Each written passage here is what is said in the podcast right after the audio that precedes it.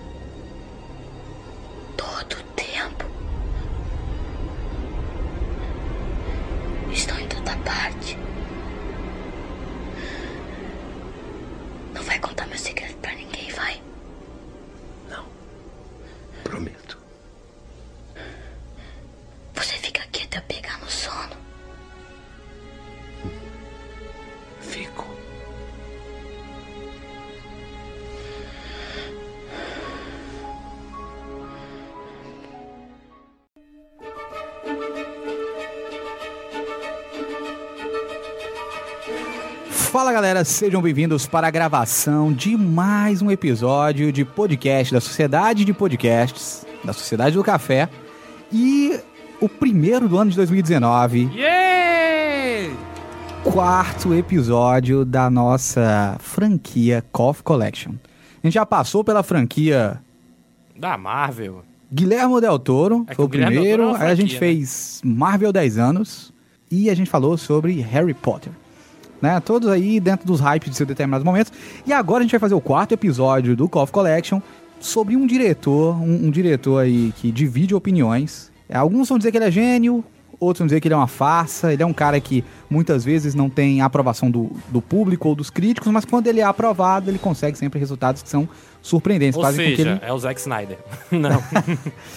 Eu gosto do Zack Snyder, ser, só podia ser. ouvintes, é brincadeira. Mas eu acho que o diretor que a gente vai falar hoje, ele tem mais méritos do que o Zack Snyder em muitos sentidos. Mas a gente vai falar sobre isso. Então a gente vai falar sobre um diretor indiano com nome americano. Qual é o diretor que a gente vai falar? O nome do cara é Manoj Neriato Shyamalan. Ou Shyamalan, para os íntimos. Manoj Neriato Shyamalan. Exatamente. Mais conhecido como O M. Noite. O M. Noite Shyamalan, o M. Night. É um nome que eu até prefiro. É um nome legal. Quando você vê do diretor M. Night Shyamalan, né? Eu acho legal. é, Zé Ninguém é. A gente começa 2019 desse jeito. Aí tu tira a minha decepção. Começa ruim, né?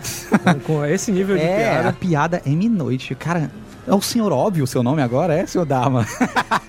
a gente vai falar sobre M. Night Shyamalan em virtude do hype do próximo longa, Vrido.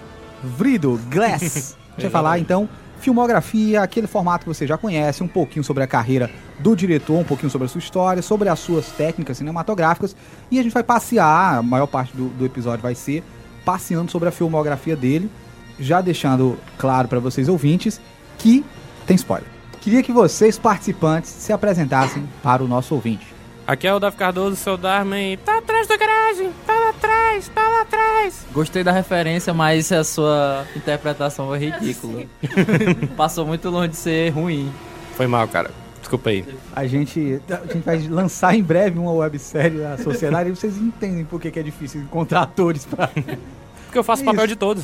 É, é tudo na cabeça dele, ele é fragmentado, é um Davi fragmentado. Prossigam. Aqui é Alessandro Santos, o Zé Ninguém, e mais uma vez eu não tenho nenhuma frase de entrada pro cast. Mas aí é um plot twist, mais tarde ele tem a frase.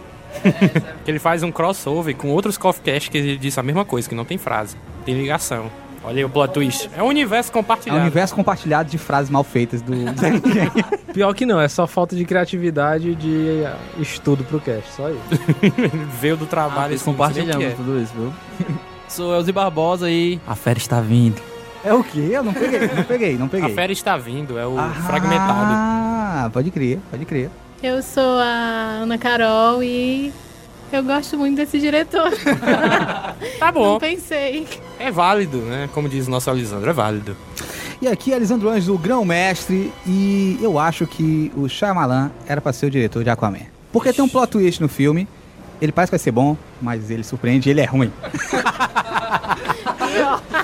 Nossa. Foi boa, Davi, agora. O que, que tu vai dizer? Tchá, É, vingança eu estou seguindo em frente, moving on com a minha vida. Depois do cast do Aquaman. Quer dizer, ele tá De- trouxe arengueando. polêmicas. Tô com- magoado. magoado com o grão-mestre. Aí ele mesmo traz à tona o mesmo assunto. Então a culpa aí já não é mais minha. A verdade é que Michel Temer pede feio pra você, seu golpista.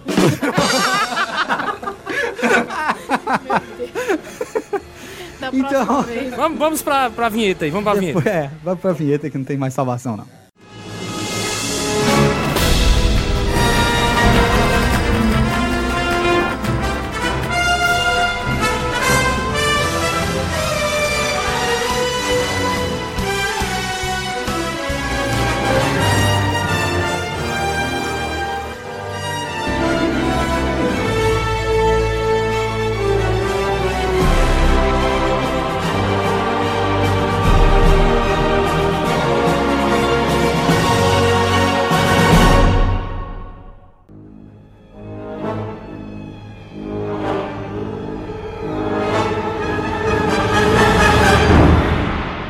Então a gente vai iniciar, depois dessa cantoria maravilhosa, desse plot twist, o primeiro bloco para falar desse diretor indiano.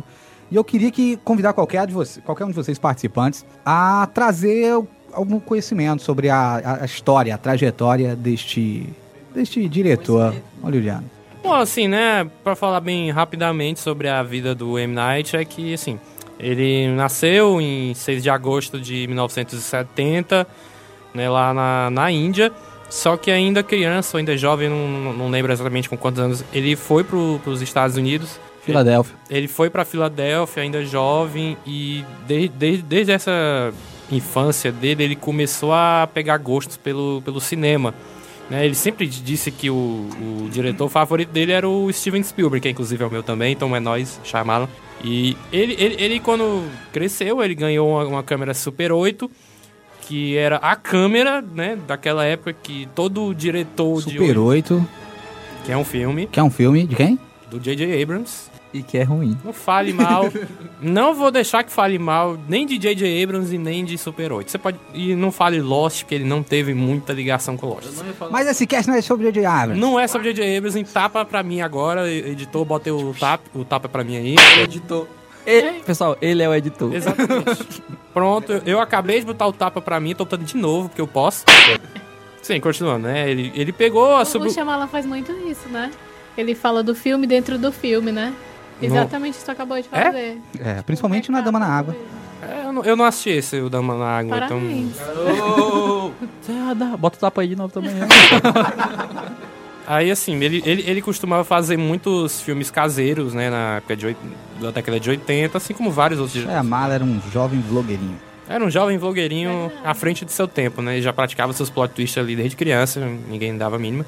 E é, é basicamente isso, né? Ele começou a, a sua carreira no cinema já no- nos anos 90, mas isso aí é já pro outro bloco. É, eu, eu acho interessante também a gente pontuar sobre o Shyamalan que ele sofre muita influência, sim, do Spielberg, é, desse, dessa questão do cinema aventuresco que o Spielberg tem como temática principal, né? O Spielberg gosta de explorar essas histórias fantásticas, essas histórias de aventuras, e ele traz um pouco isso para as narrativas dele. Você pode observar que todos os filmes do Shyamalan, eles têm uma, uma pegada dramática, né? Eles têm uma dramaturgia ali em volta, um desenvolvimento de personagem, mas é sempre em volta num plot aventuresco, maior do que, né? Assim, o pano de fundo acaba sendo uma coisa fantasiosa.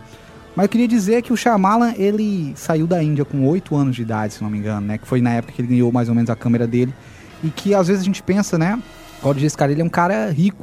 É, pai e mães eram médicos, por exemplo. Eles foram morar nos Estados Unidos, ele tinha 8 anos de idade, né? Foi pra Filadélfia. Então ele é um cara que Não, ele já tinha recursos, né? Ah, Era mais essa curiosidade que eu queria trazer sobre, sobre essas influências dele. Ele era um cara que tinha acesso a esse tipo de tecnologia naquela época. E ele era um cara também que tinha recursos, né? Que, que vinha de uma família abastada que permitia com que ele fizesse. Abastado. Ah, sim. Abastada, cara. Aba- Não, Abestada. abestada. Eu sabia, eu sabia que ele ia dizer. É, é, a gente fala uma coisa, a piada ruim, hein? Ela tá ali engatilhada. Uma curiosidade sobre o M. Night também é que ele começou a gostar de filmes porque quando ele tinha 3 anos de idade ele foi atropelado. Aí passou uns dois anos e meio sem poder se mexer na cama e tudo. Aí ele ficava assistindo filme. Isso é sério?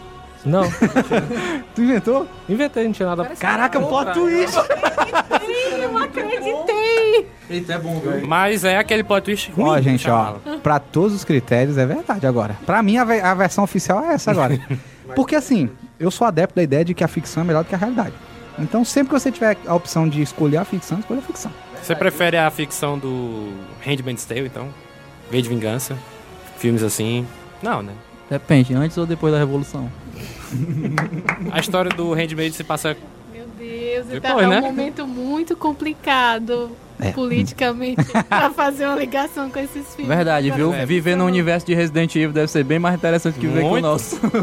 Muito mais. Então a gente, a gente, acho que a gente pode avançar assim em relação, é porque muito do Shyamalan, é, da, da trajetória dele é falar sobre a carreira dele, né?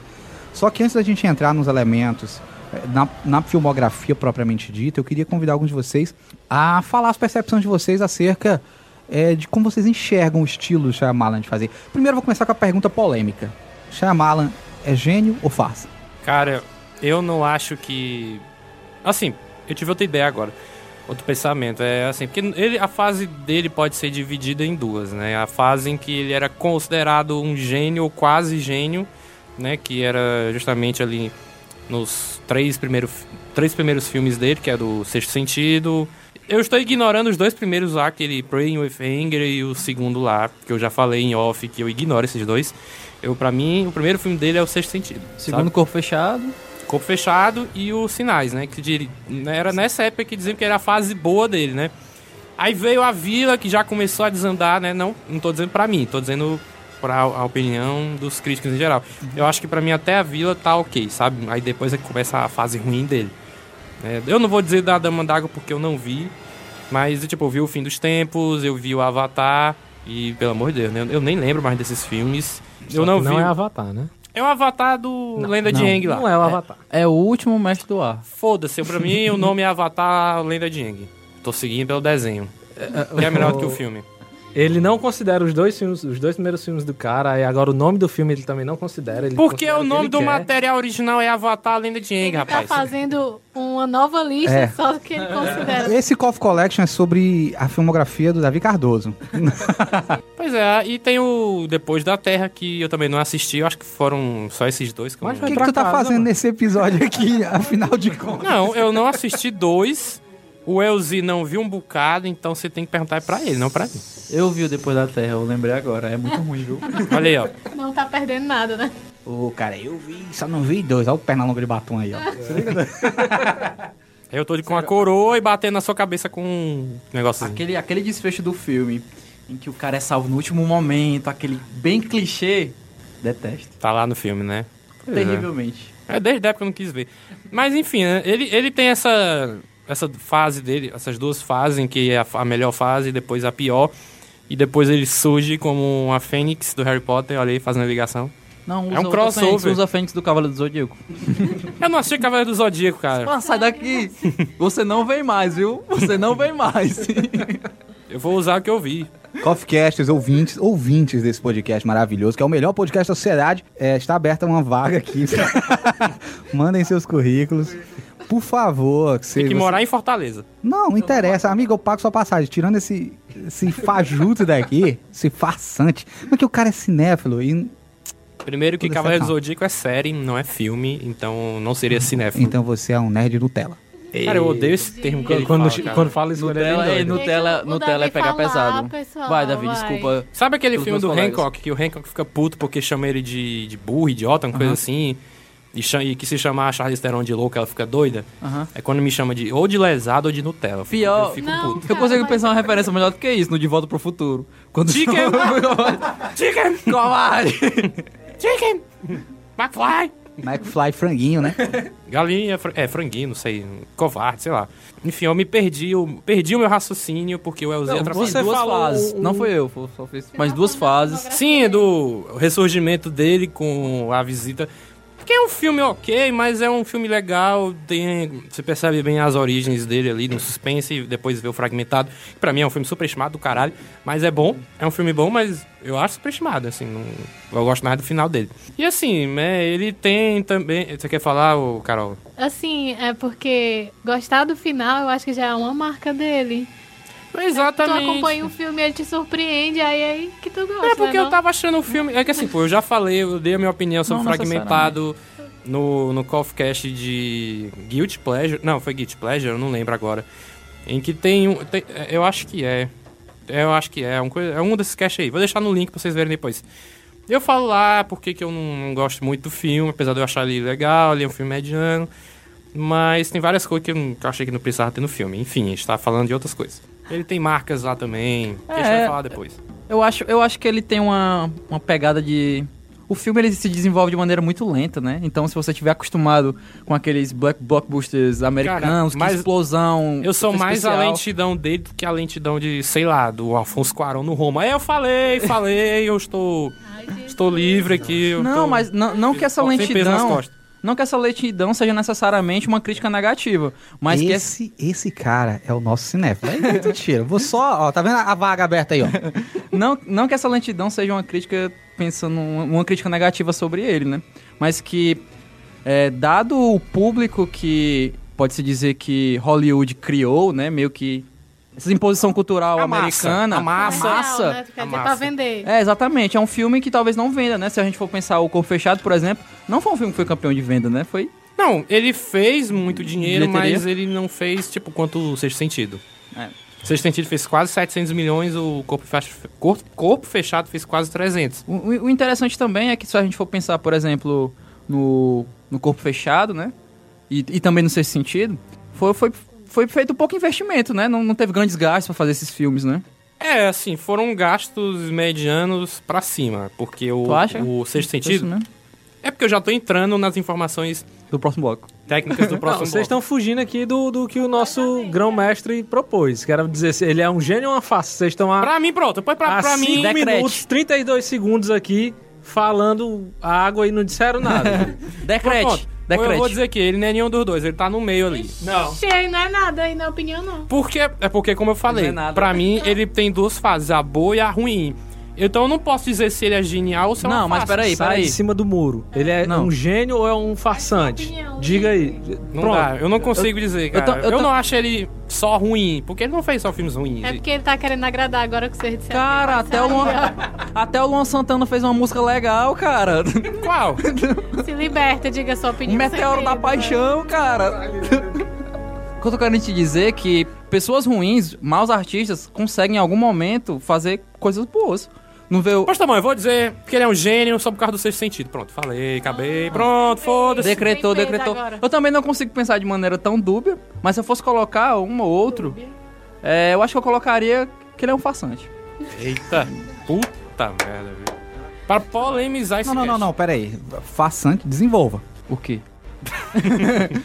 Por que, que ele é um farsante? A farsa, desenvolva a farsa. Eu acredito que essa- esses twister, Plot twist. Plot twist. plot twisters, Não é aquele Essa filme do virada, Tornado, essa não. virada. essas viradas. Não é aquele filme do Tornado, o Twister, não. Muito obrigado. Se, se você não desse essa informação, eu ficaria um pouco confuso. Eu, eu acredito que ele, que ele se utiliza disso e eu acho que esses plot twists eles mascaram muito o desenvolvimento da trama, que não necessariamente é boa, que é ruim. Eu já acho que é uma assinatura dele e por isso eu acho que ele é um gênio.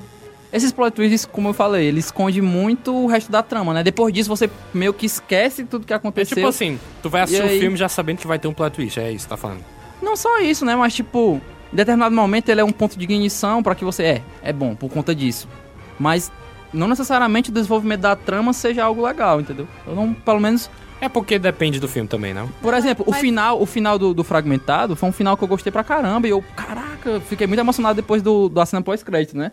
Mas o desenvolvimento do filme, eu não achei, eu não achei essas Eu- coisas todas é, superestimado. Achei eu, super eu, eu superestimado. também eu tenho esse mesmo Assim como eu também. acho que ele também é um cara superestimado. É, aí. E eu falo isso gostando muito do Corpo Fechado, sendo um dos filmes que eu mais gosto. Pois se nele- abra pra ele. Aí, ó, aí, ó. Aí, ó. Ei, Gostou? melhor, a primeira piada boa que tu fez esse ano. 2019, a primeira. Rolou um plot twist aqui, eu mudei de ideia, eu acho que ele é um gênio.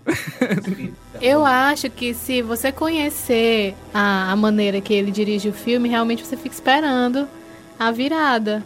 Mas eu acho genial. Com porque dos sinais. sempre que você assiste o filme dele uma segunda vez, você percebe a sutileza nas cores, na iluminação, na fotografia, no diálogo, como ele não deixa o personagem de costa para a câmera num determinado momento, como o sexto sentido, pra gente não ver o Bruce Willis de costa. Ah, eu nunca parei pra pensar nisso. Você não vê na Que ele depois tem que o você tiro, assiste né? pela Com Puta licença. que pariu! Olha como ele é gênio, Elzi. Posso continuar? Tá, desculpa, é porque explodiu minha cabeça agora. então, É, quando você assiste pela segunda, até pela terceira vez, você vai descobrindo que ele não fala com outras pessoas, senão o menino. Eu acho isso genial, tudo que ele faz. Como ele, ele detém atenção nos pontos vermelhos. Quando ele tem alguma coisa que vai chamar a atenção no filme, ele coloca vermelha. E Sempre que tem depois, fantasma, né?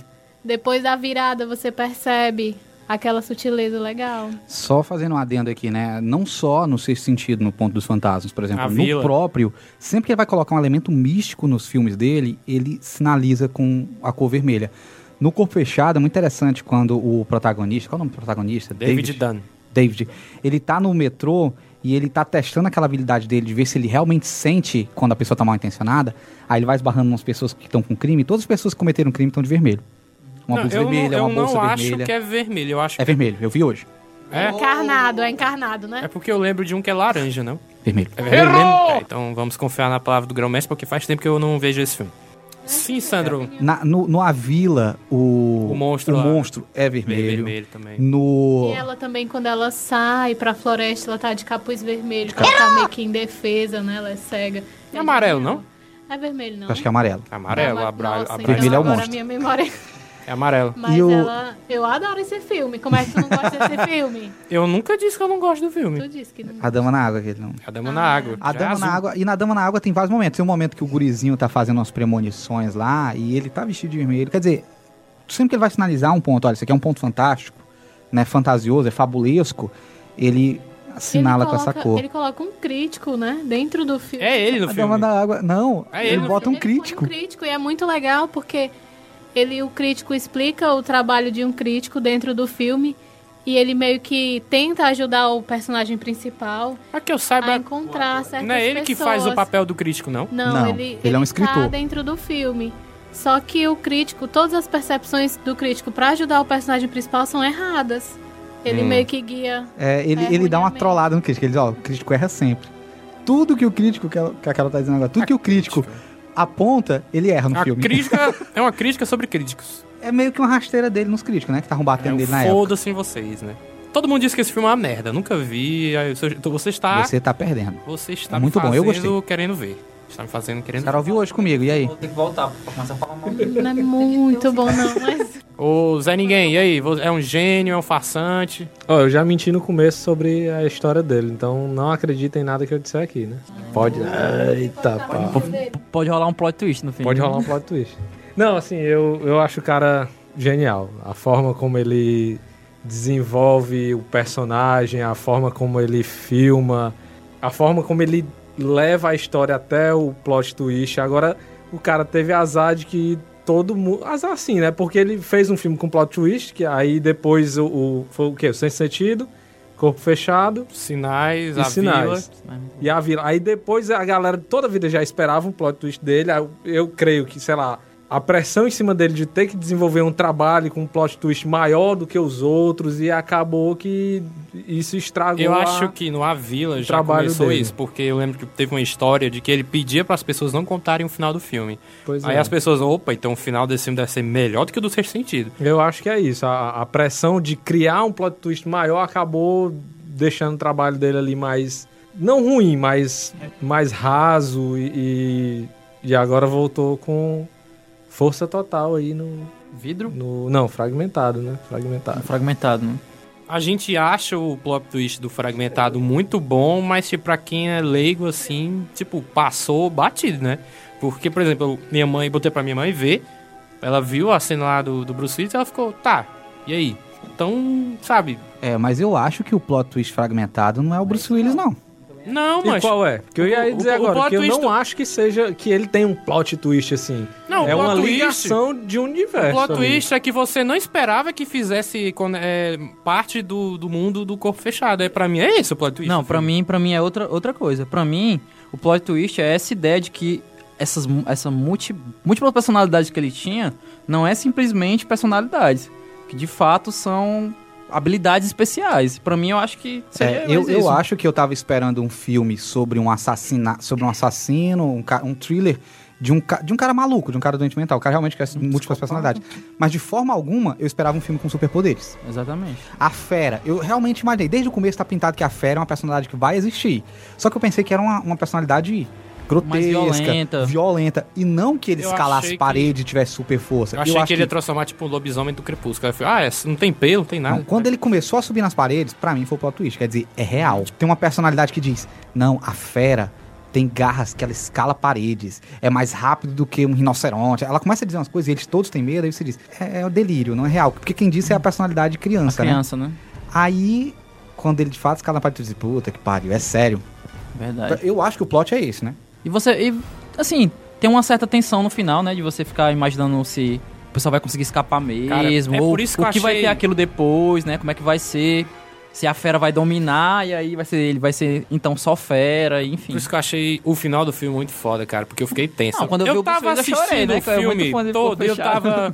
Eu tava achando, tá, é ok, mas chegou no final, caralho, essa menina vai morrer. Essa menina vai morrer, mano. É, eu vou, eu vou- a gente vai avançar, que a gente vai falar dos filmes, né, em detalhes.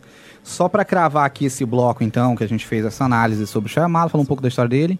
Minha perspectiva sobre o Shyamalan, né, a gente já falou aqui, faça, faça, gênio.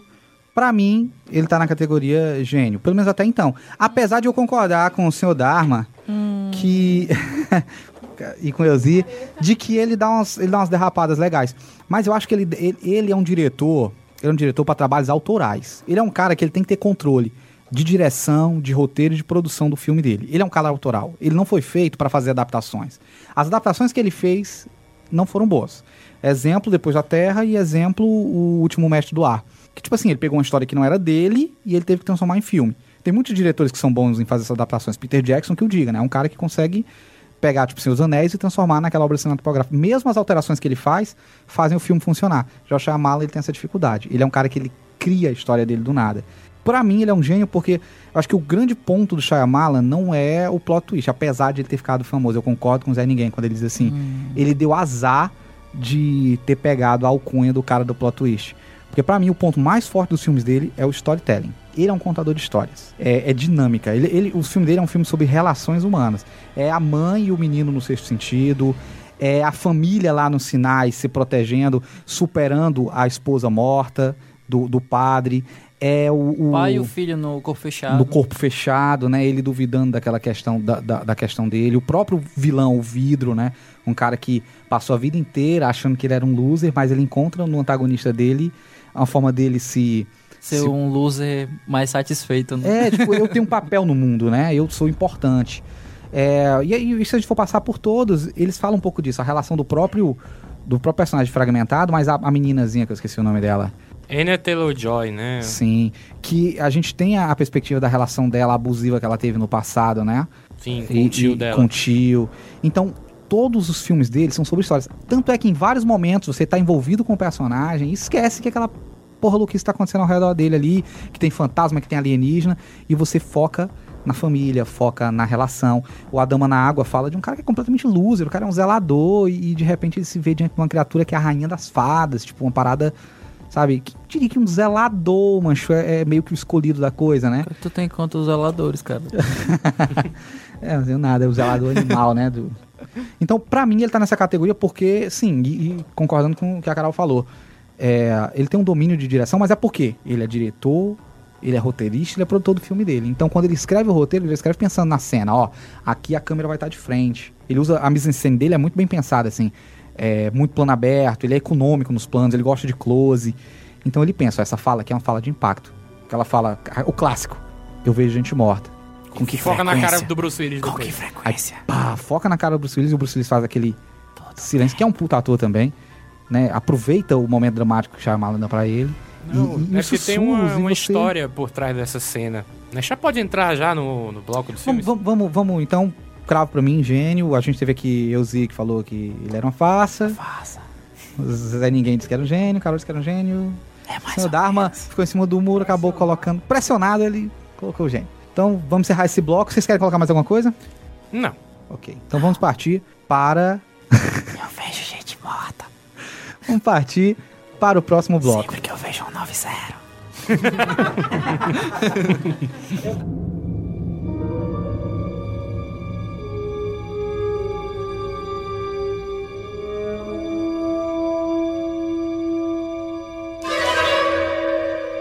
Vamos dar início então agora ao bloco onde a gente vai de fato falar dos filmes. Mais do que nunca, eu aviso pra você, ouvinte, se você não assistiu algum desses filmes, pare vergonha. agora. Primeiro é isso, vergonha. Vergonha, shame. Shame on you. É, cansou, pausa o, o- o podcast e volta depois que você ouvir. Mas. Vergonha porque você teve É, filme que não assistiu. Fela da Gaita. Receba! Bota o tapinha aí, vai. Mas quais foram os filmes dele que eu não vi? Os mais merda. Como é que tu sabe se tu não viu? Uou! É, olha só, você, você tá pagando de hater da internet. O cara.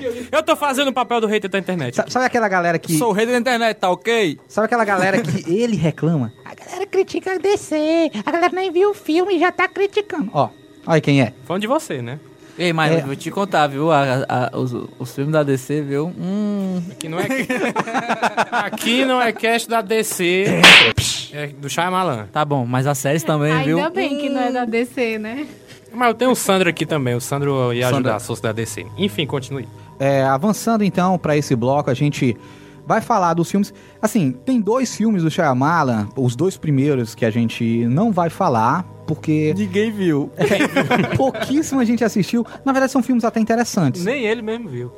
Ele, tá- ele, ele, ele tava num lá, só ele- viu na hora que, que No tava primeiro- ele. O primeiro filme dele, que é o Praying... Praying... Nossa. Praying with Anger. É com ele, né? Ele atua no, no filme. Ele é o protagonista. Ele é o protagonista, escreveu, dirigiu, produziu, atuou, mas eu acho que ele nem viu quando ficou finalizado, né? Ele era bem novinho, era adolescente, sabe? Eu vi o filme, na verdade. Eu disse que eu não vi, mas eu vi partes. Mas eu só encontrei em espanhol. Ó, Aí, tipo, eu botei a legenda e eu acompanhei algumas coisas. Eu não falo espanhol. Mas o pouco que eu consegui dizer, eu consegui acompanhar mais ou menos. Aí eu, eu parei mais ou menos na metade, assim, uns 30 minutos de filme, porque eu dizia assim, pô, tem um monte de coisa que eu não tô entendendo, filme espanhol. eu fui só pra ver qual era a atuação, pra ver como era a montagem. É, é um filme que fala muito de- de- de é um cara que volta pra Índia, né? Ele ah, volta pro país dele e é isso que eu sei.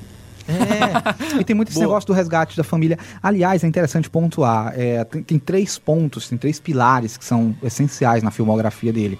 Ele sempre vai falar de família, fé e religião. Esses três elementos vão estar presentes em praticamente todos os filmes do Shyamalan. É, e esse não, não foge à regra. Apesar de que é um filme quase autobiográfico. É, ele é o protagonista, inclusive, né? Aí o segundo filme. Esse filme é de quando, senhor Dharma? Um ponto interessante também é, é isso, né? Uma coisa até que você já tinha falado, a respeito do anonimato. O interessante, entender que as vidas anônimas, né, são interessantes, né? Que pode ser o, o faxineiro, ou aquele lá que tu odeia, o, O, o o zelador. zelador, né? Que às vezes é o, é o cara da escola, é. Essas vidas anônimas. Por que, que eu odeio o zelador? Estão me perguntando aqui. e vocês perguntam, pô, é uma história que poderia valer, né? Poderia ser real, né? Exato. E até um- uma coisa que, eu- que, eu- que a gente vai pontuar mais pra frente é isso. Geralmente os protagonistas dele, é, ele situa os filmes dele dessa forma. São cenários cotidianos, são cenários, assim, ninguém é, é especial per si, né? É uma história que ocorre em algum lugarejo, qualquer, com qualquer pessoa, sabe? Não tem esse, esse O negócio. cara que teve uma vida normal a vida toda, tipo, E de repente... É. de repente Sim, tem super então força. respondendo a pergunta do grão-mestre antes de você me interromper. Desculpa. O filme é de 92, né? E o segundo filme, que é o Wide Awake, é de 98. Wide Esse eu não sei Awake, esse eu não encontrei em nenhum lugar pra assistir. Eu tentei também ontem. E, E o- o que eu sei é que é, é- é um drama familiar de um, de um garotinho, tem uma relação com o avô dele, que também me parece falar muito da própria trajetória do Shyamalan. É também tem essa pegada autobiográfica dele. E, de novo, a- o elemento família, o elemento fé do avô morto e da família. Ó, né, dar um recado aqui, com certeza o M, né, que é, o cara é íntimo, né, então chama ele de M. É, ele deve estar escutando aí pedir pra ele mandar uma cópia aqui pra gente assistir, né? É, Shai, Shai. É, Shai, cara. Shai. Shai, se você estiver ouvindo, se você estiver não, você tá, eu sei. Não se acanhe. Quando você ouvir? No final do episódio a gente dá sempre o e-mail, você manda o link pra gente e a gente ok, Alessandro. baixa. É. Esse é o teu sotaque indiano. Ele não tem mais sotaque indiano, cara. Ele mora Será? nos Estados Unidos desde os 8 anos, mano. O Elisandro mora aqui, tá com 20 anos, ainda tem sotaque, sotaque carioca. Tem não, que eu não duvido. Enfim, informações irrelevantes para o cast. Então, então vamos, vamos partir do, do filme que lançou ele, né? A gente vai começar então pelo filme O Sexto Sentido. Ser Sentido de que ano? Sexto sentido. 1999. 1999. Uma curiosidade interessante, né? Que é o mesmo ano do lançamento do Clube da Luta, né? Então foi dois Olha filmes que rolou só. um grande É, plot plot. twist, né? Então, e foi realizado no mesmo... Realizado. Foi, Foi, estreou no mesmo ano que outro filme dele, só que ele escreveu, e um filme que é muito bom também, que é Stuart Little. Estuleira de 99. É, e ele escreveu o filme. Caralho, velho, tô ficando velho, maluco. Shyamalan. Shyamalan. Mas ele não é diretor desse filme. Não, então por isso Então não vai entrou na filmografia dele. Não. Não, eu só quis fazer É. a... Obrigado. Obrigado, obrigado pelo acréscimo. É, então, pra gente, pra gente avançar, é, é legal a gente situar, e até falando de Clube da Luta, por exemplo, pra gente ver as diferenças, né? São dois filmes com plot, mas a- as escolhas do, do, do Shyamalan como... Primeiro que é o filme que ele já chega metendo o pé na porta e dizendo a, a que chegou. Ele se obriga a entrar no mercado. O mercado, óbvio, vocês vão me engolir, porque ele fez um filme só foda. O Seu Sentido é muito bem aclamado pela crítica. Pra você ver, por exemplo, como ele é um cara de efeitos práticos, né? O filme é praticamente um filme de terror, mas não fica de sustinho, não fica de jump scare, não fica de o monstro babão, cheio de efeitos especiais. Ele é um cara que ele, não- ele, ele foge um pouco do cinema blockbuster, como o Elzi falou lá. Esse cinema mais rápido, acelerado, cheio de explosão, James Wan, por exemplo, que você precisa ter ação do começo ao fim. Michael Bay, por exemplo. Pra você conseguir engolir, né? Cara, o É. James Wan, ele só fez dois filmes de ação. Você não pode dizer isso. Tem que falar Michael Bay e outros aí. James Wan. E, e o, o, o Shyamalan, ele, ele já tem uma pegada mais lenta, mais da narrativa, ele foca mais na história. E ele vai muito assim, o fantástico fica em segundo plano. E o que eu acho legal é, é, falando, só, só pra gente começar a falar, vocês começarem a falar do, do sexto sentido mesmo, como se ambienta dessa forma, né? No ambiente intimista, é, você pouco vê cenas grandes, assim, você pouco vê é, é, planos abertos, né? Geralmente são, são planos mais fechados. Os cortes de cena deles são muito intimistas, né? São muito pra pegar um olhar, muito pra pegar uma relação. No sexto sentido tem uma cena que eu acho linda, que é quando a mãe bota o menino no carrinho de compras, né? E ele abre a mão assim. Aí você vê, olha, esse filme não tá falando de fantasma, cara. Esse filme tem fantasma, mas não fala sobre fantasmas, né? Outra coisa. Então apresentem aí o sexto sentido, as percepções de vocês. Contar aqui a sinopse do filme primeiro, né? Que conta a história de dois personagens principais, que um é o Bruce Willis, ele é psicólogo no filme, é, é o Dr. Malcolm, e o garotinho que é o Hale Joel Osment, que o... Qual é o nome dele também? É o Cole, né? E segue, a história deles dois porque o Cole, ele acaba tendo aquelas... Não, não são, diga, não digo visões, mas ele acaba vendo gente morta, como ele fala no filme, e o Bruce Willis é o psicólogo que, que, que- é o psicólogo que, que atende ele durante o filme inteiro, né? E basicamente essa é a história, o motivo da história. Mas se você for dissecar, contar o, o que, que que acontece no desenrolar, você vai entender que não é só um filme de um cara que tá atendendo um menino que vê que vê fantasma, né? Que é um, para mim, o- os filmes mais brilhantes do, do cara, talvez o melhor re- carreira dele inteira. E eu queria saber do Elzi o que, que ele acha desse filme. É, o Sexto Sentido, ele é um bom filme, né? Eu acho que... eu não consigo pensar em, em críticas negativas sobre esse filme, né? É um filme aclamado pela crítica e por mim também, né? Apesar de acreditar que o autor... Que é seja- mais importante. É, que é mais importante, né? É claro, né? Mas não vivemos em épocas de... Da, da Idade Média, né? Eu posso ter minha própria interpretação da Bíblia, né? Inclusive, posso ter minha própria interpretação do, do filme, né? Eu não preciso de... Preciso me dizer o que, o, que, o que que eu devo achar sobre um filme ou não. Eu gostei muito desse Inclusive, pro Shyamalan, o que é a crítica perto do Elzi? Exatamente. Inclusive, quem é ele? Eu não... Por que a gente tá falando dele? Por que a gente fala de mim? é um filme aclamado. Tu colocou muito bem, a espinha dorsal do filme é esse, só que não é simplesmente isso, né? A gente vai ver diversos aspectos do cotidiano, né? Que a gente vai- é uma característica dele, né? É o A história das cores, né? Sempre É o supermercado. A gente for, for imaginar, é o, é o corte da grama, é o cara que trabalha no, no ginásio, é o pivete que precisa ser atendido pelo psicólogo porque tá vendo fantasma. é esse tipo de coisa que a gente vê todos os dias. Tá esperando mais alguma coisa? Não, não. Ah, eu só queria complementar, porque eu, eu sempre trago as informações do- técnicas do filme. Ele custou 40 milhões e arrecadou, só no primeiro filme dele, 672,8 milhões. Você que é bom de cálculos, uma arrecadação de quantos mais por de cento? 10. Eu sei porque eu só, só sei isso, mais de 10, cara. Mais de 10 vezes. É, porque aí já dá viu? mais de 400, aí você faz o resto aí pra chegar a quase 700 aí. Eu sou de humanas. Eu também, cara. Também sou. Tu também é de humanas, é? Todo mundo aqui é de humano. Ninguém sabe fazer esse cálculo aqui, é todo mundo de eu, precisa- eu precisaria de... É Se fosse- entre 10 Se e fosse de 15. miçanga, aí dava certo, mas... Quantos, Entre bo- 10 quantos, 15. quantos, 600 milhões de miçangas. Ah, agora vendeu muito, viu? quantos metros de miçanga é preciso? Sei não. Pois é, né? O filme, esse filme do Sexto Sentido, ele, ele traz é, algum- algumas coisas interessantes, né? Como, como também ninguém esperava, é que tudo que a gente ia falar do Sexto Sentido aqui já foi dito antes, né? Antes de chegar nesse bloco. Mas eu queria Acrescentar, por complementar. favor. Pois complemente, Se Carol. puder, né? Já tava passando pra frente. Eu posso dizer que eu não esperava o final, mas o que eu acho genial no filme dele, além da virada, eu não sei dizer esse nome em inglês direito, não. Plot twist. Aprendi hoje também. O reviravolta, né? Reviravolta. A virada. O pessoal entende. Aprendi no Centro de Língua de. Maracanã, viu? fazendo mexão. Aí, já, por si só, a história já é bem intrigante de uma criança que, que vê, como a gente fala no interior, visagem, né? Visagem. Visagem. E aí você fica apegado com aquilo e ele promete ao menino ajudar, que até então ele era dito como louco. E a própria criança se via como louca. Então, só só aquela aquele recorte de ele tentar ajudar uma criança Louco. que via que via o sobrenatural toca aí até é, religião espírita, né? Mas eu- já acho muito muito atrativo e você já fica concentrado, disperso. Aí ele joga na tua cara que, que o Bruce Willis também era uma visagem.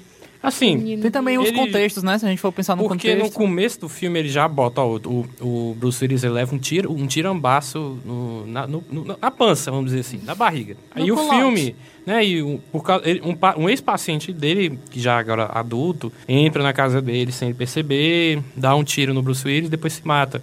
E aí o filme corta, mostra um não sei quanto tempo que se passa e ele tá lá acompanhando o, o, Cole, né? Conhece o menino e vai acompanhando. E quando chega no, no final do filme que você descobre que ele também era um fantasma, que ele tava morto o tempo todo, o, o spoiler o menino já disse desde o começo, o Elisandro. Gente morta. E Mas tem, tem mais de 20 anos, não é spoiler não. é, vai fazer 20 anos esse ano, né? Em agosto. O spoiler 20 é atemporal. É, é.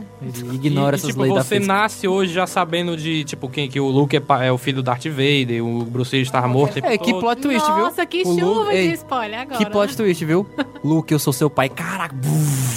Não é não? Enfim, e, e aí você percebe, tipo, que você tem que assistir o filme de novo, porque tem certas cenas que o Bruce Willis ele tá com outros personagens que não é o, um deles não é um Cole, por exemplo, ele tá com a mulher ou tá com a mãe do Cole, mas você não entende bem o que, que aconteceu. Você sempre como se pegasse pro final da conversa.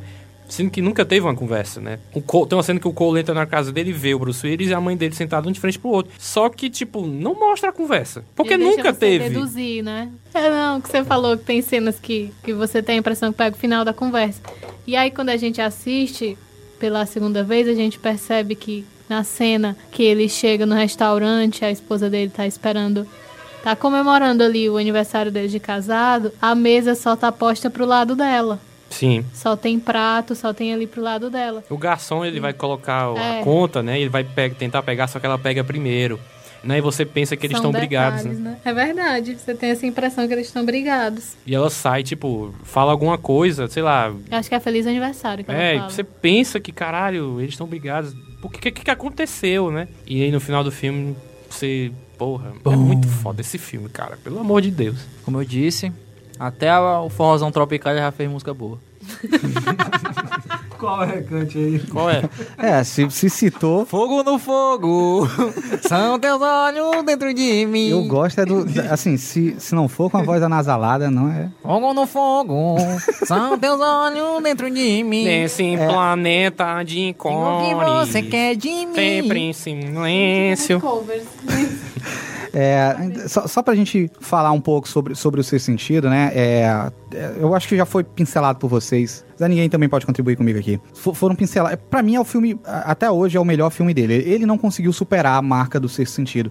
Nem na- na- no aspecto técnico, no aspecto artístico, nem no aspecto financeiro. É, pra mim, ainda fica sendo a grande obra dele, o que é o E o grande... segundo? O primeiro é incontestável, o segundo. Eita, o segundo eu tenho que pensar. Eu gosto muito de sinais, mas acho que mim- o corpo fechado é... Tá tudo com fechado? Sinais, eu prefiro sinais. É, eu tô, tô em dúvida. Eu vou decidir até o final desse cast. Mas, o que eu ia dizer é... Pra você ver de novo é, como a potencialidade dele é quando ele tem controle total da criação, né? Porque ali ele controla tudo. Direção de câmera é dele. Então, desde a escolha, como foi dito aqui há, há- há um tempo atrás, de nunca mostrar o personagem em cena de costa, tomar esse cuidado. E você, espectador, é, não percebe isso. Esse joguinho. Não percebe o filme inteiro que ela tá sempre assistindo a- os filmes de casamento dele. Não percebe, como agora foi dito, né, da, da cena do, do restaurante. Ou então quando ela dá um beijo no cara na loja onde ela trabalha e ele joga uma pedra e quebra o, o vidro, a vidraça, todo mundo fica, quem foi que quebrou, quem foi que quebrou? E a gente não percebe que ninguém tá vendo ele. E ele andando calmamente, né, na rua. Então são essas sutilezas. Eu acho mais interessante ainda, pra mim, uma das cenas mais geniais, que quando eu revi eu fiquei, não. Porque quando o filme terminou, eu disse assim, não, esse diretor errou. Porque como é que explica ele ter falado com as outras pessoas? As outras pessoas também viam? Aí eu fui rever o filme cena por cena e não fala com ninguém. Aí eu pensei, não, na hora que ele vai atender o menino, ele fala com a mãe. Eu tenho certeza que ele fala com a mãe. Mas ele não fala. Essa cena pra mim é a mais genial, porque ele entra, aí o gurizinho tá sentado na cadeira, tipo, tá querendo, tá falando com a mãe, tá brincando, tal, contando como foi que ele chegou da escola. Aí eles, não, hoje eu joguei futebol, eu fiz um gol, papá, contando aquela mentira de criança. Aí, que criança é mentirosa. Aí, quando ele chega na sala, o menino trava. E ele tá sentado na cadeira. Aí a gente fica, não, o menino travou porque tem um estranho. estranha. Não é, o menino viu um fantasma. E o menino trava. Aí ele faz, faz aquele jogo, olha, eu vou fazer adivinhações aqui, sempre que eu acertar, você dá um passo pra frente, se eu errar, você dá um passo pra trás, né? E, e aquela primeira interação dele, enquanto psicólogo, eu acho genial, porque a mãe passa por ali, ele tá na casa e eles não interagem de jeito nenhum. Todas as cenas que ele aparece com alguém, ele não interage. Eu acho isso fantástico, principalmente nas cenas com a esposa, mas é nesse detalhe, sabe? E por que, que eu acho esse filme genial? Porque é o filme do plot twist, mas diferente, por exemplo, de outros filmes que usam o plot twist, o plot twist ele não é usado nesse filme pra chocar. Ele não, é, ele não é uma brincadeira de haha, te enganei. Ele é parte orgânica do filme. Ele não é, ele não é. Apesar de você surpreender, apesar de você ficar encantado com o plot twist, mas o filme, ele é organizado em torno do plot twist. Ele foi pensado cena por cena. E a estrutura desse filme inteiro, o script desse filme inteiro, é pensando nesse plot twist. Então ele não é uma coisa jogada em um momento do filme pra você assistir o filme todo e haha, não é isso, aí é outra coisa. Não. Esse filme fala sobre isso, sabe? É por isso que não é um recurso banal, né? Não é um, um truque de diretor. É, é a genialidade do diretor que pensou da primeira cena à última cena do filme. Aí, pra mim, é o que configura o gênio. É o cara que tem controle total de todos os aspectos que, do que tá em cena. De cada diálogo que foi escrito, foi pensado num propósito, que era aquela mensagem que ele dá no final. O, o roteiro, ele tem um esmero muito grande, né, com o roteiro, assim, ele... é, como ele disse, um cuidado com o roteiro de, de não ter essas falhas, esses furos, pra quando chegar no final, o, o plot twist ser bem estruturado. Só outra coisa, eu tava lembrando agora, o, o filme Os Outros, com a Nicole Kidman, é antes ou é depois desse? É depois, né? Porque ele também tem um plot, assim, mas ele, ele eu acho que ele é- já é mais forçado, né? Que a Nicole Kidman e os pivetes estão mortos, né? Eu acho que ele já, já é mais forçado, ele não é orgânico, como disse aqui o nosso grão-mestre. Cara, eu revi esse filme dos outros na Netflix, paga nós, ano passado. E eh, já sabendo do plot twist que ele é parecido com o Sexto Sentido, mas assim, eu acho ele similar, mas não tão, tipo, 100% parecido. Porque eu só vi esse filme, eu acho que na época que saiu, me caguei todinho. Só depois, sei lá, de 15 anos fui rever, né? Aí tinha certos detalhes que eu não me lembrava, que era, tipo, aque- aqueles mordomos lá, fa- sempre falando de alguma coisa que a Nicole Kidman, tipo, não tava percebendo, ou que tinha túmulos, e você pensa que aquela galera ali é do mal, vai fazer alguma coisa contra a família, e na verdade não. Na verdade eles só queriam alertar pra Nicole Kidman que ela e os filhos é que eram os fantasmas e que os mordomos também. E onde é que entra a direção do Shyamalan aí nesse... Eu não sei, é porque foi mencionado aqui, é diretor espanhol. É. Ah, Quando a gente fizer o cast dele lá, tu fala isso aí. a gente, a gente pra, pra gente não demorar muito, porque a gente tem uma filmografia extensa ainda pra poder acompanhar, né? Vamos ignorar os quatro filmes merda dele. Não, não, não. Economiza Não muito tempo. Você Como assim, cara? não? Como é que o É. cara é gênio e faz quatro filmes merda? Eu, eu, eu falei que ele era gênio por causa do sexto sentido. É, mas antes da gente avançar, eu queria estamos só... analisando o sexto sentido? É. Só esse Agora filme? é. Ah, pensei que era a, film- a filmografia dele todinha. Ah, Vai, continua, cara. É, não, mas só pra gente avançar, eu queria só também destacar o trabalho de atuação da Toni Collette, né? Que faz a mãe do. Ela foi indicada ao Oscar nesse filme. E pra mim, é a melhor atriz no, nesse filme é ela. Assim, eu a revi certeza. recentemente e assim, é fabuloso. O, Ass- o trabalho agora ela em dela, Hereditário, aí tu vai ver que é outro show de atuação dela. Eu assisti, Já assisti? eu ó. assisti, eu não gostei. Não gostou? Meu Deus, pode. Eu tenho dificuldade com filme de terror, gente. Não, mas não era pra se assustar, não, cara. É pra, ter, pra a história. Ele É. nem tem jeito scare, do jeito que tu gosta, mano. É, é, é. eu queria ter gostado, mas eu vi em qualidade Cheio, ruim. julgado, viu? Minha defesa, eu vi em qualidade ruim. É, O filme, o cast não é sobre hereditário.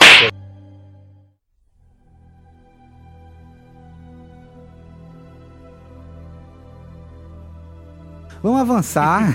Próximo filme da franquia. Eu sei, qual é? Sinais. Não. Plot twist, não é esse? Eu quero falar dos sinais. Ah, tá, então pronto. É o melhor. É corpo fechado. Corpo fechado. Corpo fechado de que ano? 2000. Ano 2000. Brokeable. Custou 75 milhões, arrecadou 248,1 milhões. Ele fez sucesso, né? Não tanto Quantas quanto vezes? o sexto sentido. Aí já não foi mais de 10 vezes. Três. É isso que eu sei. Mas é, a história do, do Corpo Fechado, mais uma vez, centrada em dois personagens totalmente opostos. Mais uma vez, o Bruce Willis, que ele é um segurança no filme, né? Segurança. Segurança de estádio de futebol. Estádio, né? E o Samuel Jackson, Americano. que eu, eu não lembro agora o nome do personagem, sei que é o Vidro, né? O Mr. Glass, porque ele, ele se chama de Vidro porque ele tem uma doença de que eu não vou lembrar o nome também da doença, mas os ossos dele são muito frágeis, né? Então quando ele nasceu, cara, isso é uma, uma cena pra mim, é uma cena chocante, mas não é um chocante de, sei lá, tri, de, de mostrar tripa ou sangue não, mas é de mostrar um bebê chorando pra caramba mais do que o normal, porque ele nasceu todo quebrado. Né? Isso pra mim, quando eu assisti, quando eu revi, né? Eu fiquei, puta merda, mas esse bebê nasceu todo quebrado, não morreu. Então, e, e, tipo, já pra mostrar a origem do vilão do filme, né? Que a gente não sabe que era o vilão.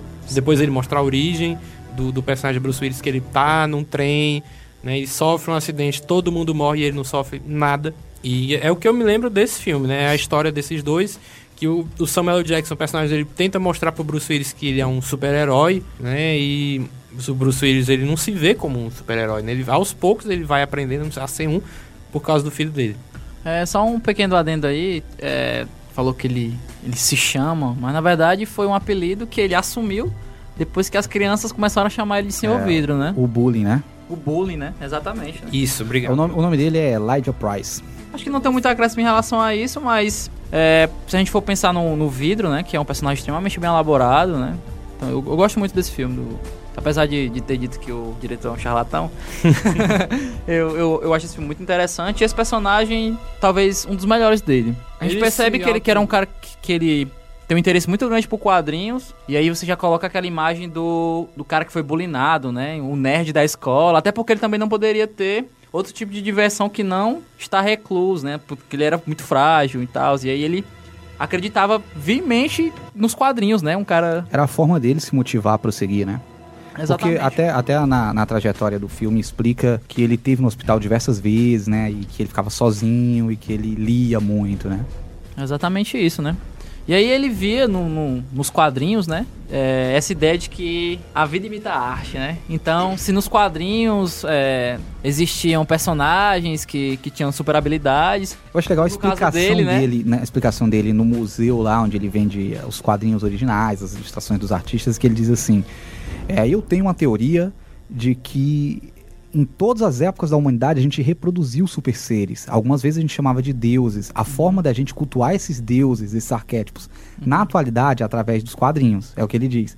Mas eu acredito que essas, essas criaturas, esses deuses, sempre existiram entre nós. É o que ele fala. Então, ele acredita que existe um arquétipo que reproduzia. E eu acho que até é um pouco platônico essa, essa ideia dele. Eu acho que o da filosofia é poder nos dizer melhor que existe um mundo ideológico, né? E nesse mundo ideal vai ter alguns, alguns reflexos no mundo real. Mas que antes de existir, existe o conceito. E que se o conceito existe, ele vai representar alguma coisa aqui. Exatamente. Então, se existe o nosso conceito de super-herói, de super ser, essa coisa superior à humanidade é porque ela vai ter um paralelo no mundo concreto. É, e ele, ele explica mais ou menos isso. É porra louquice de alguém que quer acreditar, na verdade. A gente percebe que ele tá distorcendo os fatos Pra tentar dar uma, uma razão à existência dele, né? e, e ele se espelha naquele herói como uma forma de, de repente, fugir da condição dele, até que em dado momento ele chega à conclusão de que ele não é o herói, porque o herói ele tem que ser inquebrável.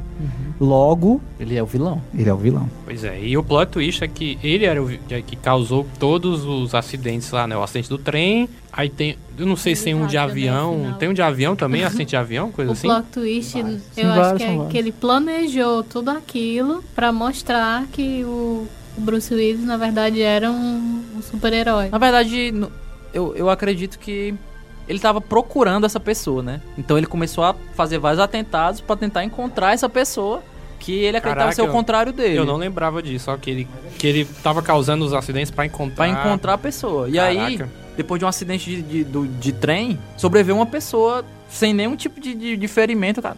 Pô, vou ver quem é esse cara.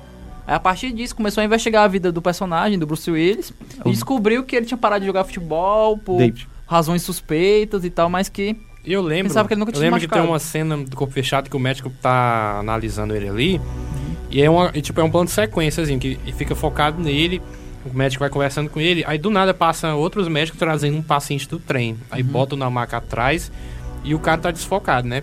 Aí você vê que lentamente começa a surgir a mancha vermelha do sangue e eles declaram a morte do cara, né? E não só é- mostra isso é clara, foda, né, mano? é, pra você ver de novo como, olha ele sinalizando o, o fantástico da história dele. Porque começa a surgir a mancha vermelha do cara que tá morrendo e em seguida o cara diz assim, você é oficialmente o único sobrevivente desse acidente.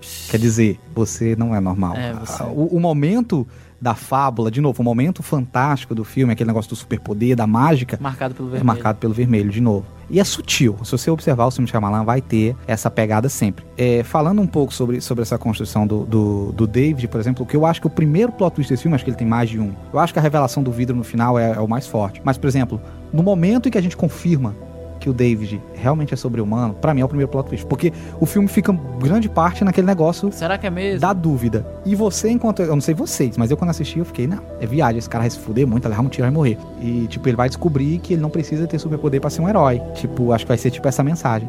Mas aí, no final das contas. Ele tem mesmo. Quando ele tem. e a cena da descoberta, pra mim, é, de novo, a prova de genialidade dele enquanto diretor. Porque ele tá Na fila. Não, não é nem esse momento. Ele tá no, no porão fazendo supino, né? Levantando peso. E o filho, né, vai E a câmera tá fechada nele. E você não sabe quanto é que ele tá levantando. Aí o filho chega, desce, olha assim, tipo, abismado. Aí a câmera vai abrindo e você vê que o fela da gaita tá levantando peso e ele vai botando mais, bota balde, bota cimento, bota coisa, e ele continua levantando. E você fica. O filho "Nossa, dele faz isso, né? Tipo, e a genialidade, saber, a né? genialidade é assim, é tipo, a câmera fecha nele. Tipo assim, será que tem? Será que não tem? Será que tem poder? Será que não tem? Tá só ele fazendo supino. Aí a câmera vai abrindo, vai abrindo, vai abrindo, vai abrindo, e o menino vai ficando pequeno no canto, até que você vê a quantidade de peso que ele tá levantando. Aí pra tu ver como é sutil, a própria, o próprio jogo de câmera dele conta a história que ele escolheu contar. Uma coisa né? também que é interessante, né, que assim, o vidro, né, que seria o, não sei se eu posso chamar ele de vilão da história, né, mas ele É, mano. Ele matou um monte de gente. É, é, tá bom. Tá bom, vou, vou resumir assim. O que é o vilão da história, né? Ele meio que já entra dentro da cabeça da criança, né? Que também quer acreditar nesses super-heróis, né? Então ele primeiro consegue capturar ali o, o tipo de pensamento do filho dele. E o filho dele meio que, que o convence de que ele tem habilidades, né? Que vai lá colocando mais peso. E qu- quanto peso eu coloquei? Colocou tudo, depois amarrou os, os, os baldes e encheu e descobriu de fato que ele tinha. E- Ele, pra mim, é o força- segundo super-herói do mundo real, sabe? O primeiro é o Turbo Man, do Schwarzenegger. É, parece que ficamos só com aquela primeira piada mesmo. Analisando aqui, né? é. Número de piada boa dele por ano, um. Tentativas Sandro- 99. Zé meu Deus. Cara, eu tô, eu, eu tô pasmo aqui com essa piada ridícula aqui. Não, mas sobre o filme, eu também acho um filme bom. Ah, eu não lembro muita coisa dele, faz tempo que eu assisti, eu não lembro muita coisa, mas eu sei, eu lembro que eu gostei na época, que o filme realmente é bom. Eu acho massa no começo quando mostra o, o personagem lá do Bruce Willis no, no trem, né, antes do acidente, ele conversando lá com a, com a mulher, queixando, né, ele tira a, a Aliança. aliança. e tudo. E a visão que a gente tem é da criança que tá atrás, né? A criança tá, tá observando os dois ali na, naquele, é, na frente. Não sei, é a criança que tá observando o flerte lá e tudo. Mas é, é massa como ele brinca de novo com a, com a câmera e tudo. É, é um filme muito bom também, assim. E o personagem do Fragmentado ia estar nesse, né? Ia estar nele, só que ele achou que era coisa demais, porque já tinha o personagem Samuel. Jackson e tudo, e ele acabou retirando do filme e aproveitou agora. Eu acho que agora o, o, o Zé Ninguém, ele colocou uma discussão muito interessante que eu tive com um familiar meu, né? E que o nosso querido autor, cujo nome eu não sei pronunciar, É, é, Shai. íntimos, o Shine. que ele já teria pensado essa ideia de universo compartilhado desde a época do corpo fechado e quando ele estava escrevendo o roteiro e tal. E a gente entrou num debate em relação a isso, né? Porque eu não acredito nisso, sabe? Igual acredito que ele igual tava- o George Lucas. É. hum, Porque eu não. Porque eu não. Porque, George Não. Lucas, a J.K. Rowling, né, também. Ai, porque de fato eu não acredito Mas e nisso. se for verdade, cara? Nunca saberemos. Continue. Porque. Não, mas assim, não é que ele queria fazer um universo compartilhado desde aquela época, mas o personagem do vidro, do, do fragmentado, ia estar no, no corpo fechado Sim. e ele não aproveitou no filme. Ele tirou Tá do certo. filme para o filme não se estender e tudo. E ele acabou aproveitando depois. Aí, quando ele, não, vou fazer um filme sobre esse personagem e agora eu vou ligar com, com Mas- o personagem lá. Mas tu acha que ele teve essa ideia, assim, logo depois que não utilizou o personagem no corpo fechado? Não. Ou tu acha Não. que ele aproveitou o boom do universo compartilhado? E... Acho É. que sim, acho que ele, ele fez o personagem, não usou no filme e deixou lá. Não, agora eu vou fazer um filme sobre esse personagem e vou ligar com o corpo fechado. Ex- Foi exatamente isso que. Exatamente isso, essa nossa discussão, né? De que ele tava com essa ideia de que o cara realmente era um gênio e que ele já tinha pensado essa ideia de universo compartilhado desde a época que ele tinha escrito o Corpo Fechado. E que de fato eu não acredito nisso, né? Eu acho que ele simplesmente aproveitou o, o- o momento do cinema e Também quis acho. ganhar dinheiro. É, a- E assim, fez bem. eu acho, eu concordo, inclusive, assim, a, a gente, recentemente, principalmente no cinema de super-heróis, tem muito uma, uma discussão, tem uma disputinha da galera dizer quem é que faz o filme de super-heróis mais realista. Aí tem gente que vai dizer que é o Watchmen da DC, ou o Batman. Do Dr. Manhattan. É, mas tipo assim, de pegadas mais humanas, né? Tem gente que vai dizer que é o, o, o Batman do Nolan. Mas pra mim, o filme que mais fala de super-heróis numa pegada, assim, como seria se fosse real, é o, é o Corpo É, Fechado. Ah, o fechado. corpo fechado, Corpo certeza. Também concordo. E eu acho tão interessante que, assim, como a, a ideia do Shyamalan não é explorar o fantástico, mas usar o fantástico de pano de fundo pra contar uma história de drama, é que é um super-herói e a gente não tem nenhuma grande cena de, De luta. de luta, não tem nenhuma grande cena. A resolução dele quando ele prende lá o, o primeiro criminoso dele, que sequestrou aquela família, é super... qualquer- Aí ele tem uma fraqueza, que é a água, né? E... e- Eu achei, eu achei. Ele cai na piscina, pra gente ficar naquela dúvida, ele tem ou não tem poder, né? Porque ele luta com o bandido dentro da piscina, que é, É a teoricamente... criptonita dele. É a criptonita. Eu, eu dele, achei, tá eu, achei, chovendo. eu achei bem forçado esse negócio da água, né? Porque vem contando o filme todinho que é a fraqueza dele, aí de repente, na cena que ele vai precisar se provar como herói, ele cai dentro da água. Que é aquele negócio da narrativa do super-herói mesmo, né? Porque o super-herói, ele sempre vai primeiro cair antes dele se É, provar. E, e- e aquela coisa, não tem grandes cenas de... Ele é um cara prático, os efeitos dele são efeitos práticos. Shyamalan não gosta de explosão, não gosta de também- exagero. Tem que pensar Um também nas, de nas atuações, né? O Samuel Jackson, que é, porra, um super ator. O Bruce Willis também, consigo mais um pensar em vários. Por favor. Ele não, ele não era gênio? Quem ele? Tu disse que ele Não. não, era gênio. Só lembrando aqui Não, da não. primeira opinião. É, é porque assim, não necessariamente ele precisa ser gênio pra fazer coisas boas. Existem muitas coisas boas que não foram feitas por gênios. É, Grão Mestre falou que é um, um filme de super-heróis sem grandes cenas de, de ação, de luta, né? Me lembrou o Batman do Nolan, o último lá. Porque é um filme ruim do caralho. Eita! As cenas de ação, puta que me pariu. Eita! Ele está querendo levar um, um golpe que o Bane deu no Batman, viu? Porque não fale do- dos filmes do. do, do- os Não, Batmans não, do não, Nolan, não, viu? não. Por Não favor, fale. não O fale. primeiro é bom, o, segundo segundo, é muito bom. só O quê? tem o, o, o Heath Ledger, somente, Tu, tu e o terceiro não tem nada. A, a versão Olha. dos Batmans antigos. Teve um, um, um, um- É um plot twist, teve É um plot twist no segundo Batman que foi ótimo, tá bom? Plot twist. Qual? Aquele lá do Coringa se deixar ser preso, pegou o joguinho e transformou num joguinho ao contrário. Muito bom. Tá, esse cast não é sobre os Batmans, mas... Pra... Fala sua opinião, fala sua opinião. Minha opinião rápida, os filmes são bons, mas eu concordo que a ação é, é- é fraca.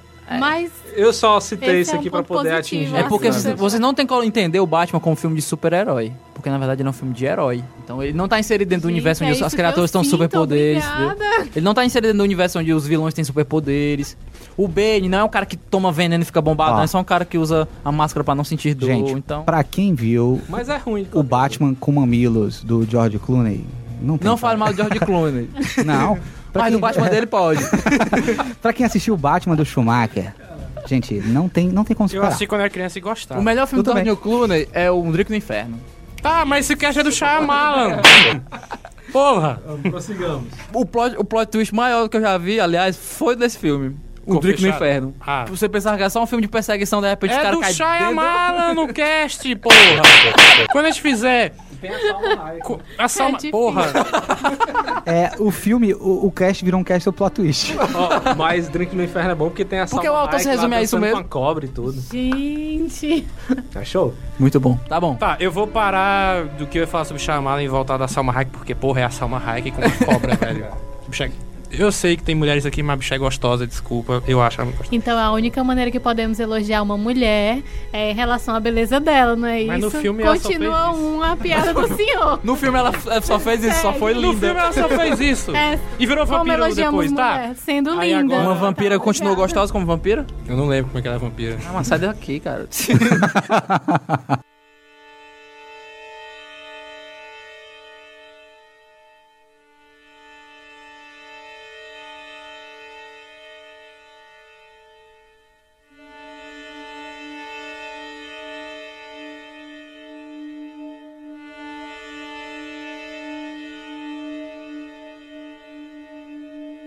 Próximo filme. E o meu favorito? Sinais. É isso, Não era né? só pra falar o nome Sinais, não? Ah, eu pensei que... Melhor cena, Simone! O filme custou 72 milhões, é, arrecadou 408 e estreou em 2002. Agora fale tudo que você quer falar, porque é o seu filme favorito dele. Não quer dizer que seja meu filme favorito de todos. é só o filme que eu mais gosto dele, né? Até porque tem uma temática que, que eu gosto muito, que é essa ideia de que será que existe extraterrestre mesmo? Aí eu lembro do ET Bilu e vinha essas coisas na cabeça. Eu já tava pensando no ET Bilu também, ó. Cara, é muito Caralho, bom. Aquela cena, a cena do a cena dele no- na garagem lá, que o amigo David pode interpretar muito bem, Qual cena na garagem? que tá Ah, ele, mas tá ele. Ele tá Ah. gesticulando a cena pra ficar Sim, claro. que se passa- a cena. Se passa no Brasil. É? Se passa no Brasil aquela cena. que Parece muito subúrbio americano ali, aquela é- Mas garagem. tem até né? um fusquinha, tem um fusquinha, a parte traseira de um fusquinha. Mas a repórter fala que se passa no, no Brasil. E que o nome do, do- do morador lá é Romeu. Errou! Valadares. Romeu Valadares. Quem é que se chama Romeu Valadares no Brasil? Quem é que se chama Romeu no Brasil, né, velho? Porra. Romeu pode até ser que tem, mas Quem é que se chama Valadares. Romeu? Não é verdade, né? Eu nunca vi um Romeu além do Romeu do Romeu e Julieta. Enfim. Tá, ok. E o episódio de hoje, ouvintes, é desfoque.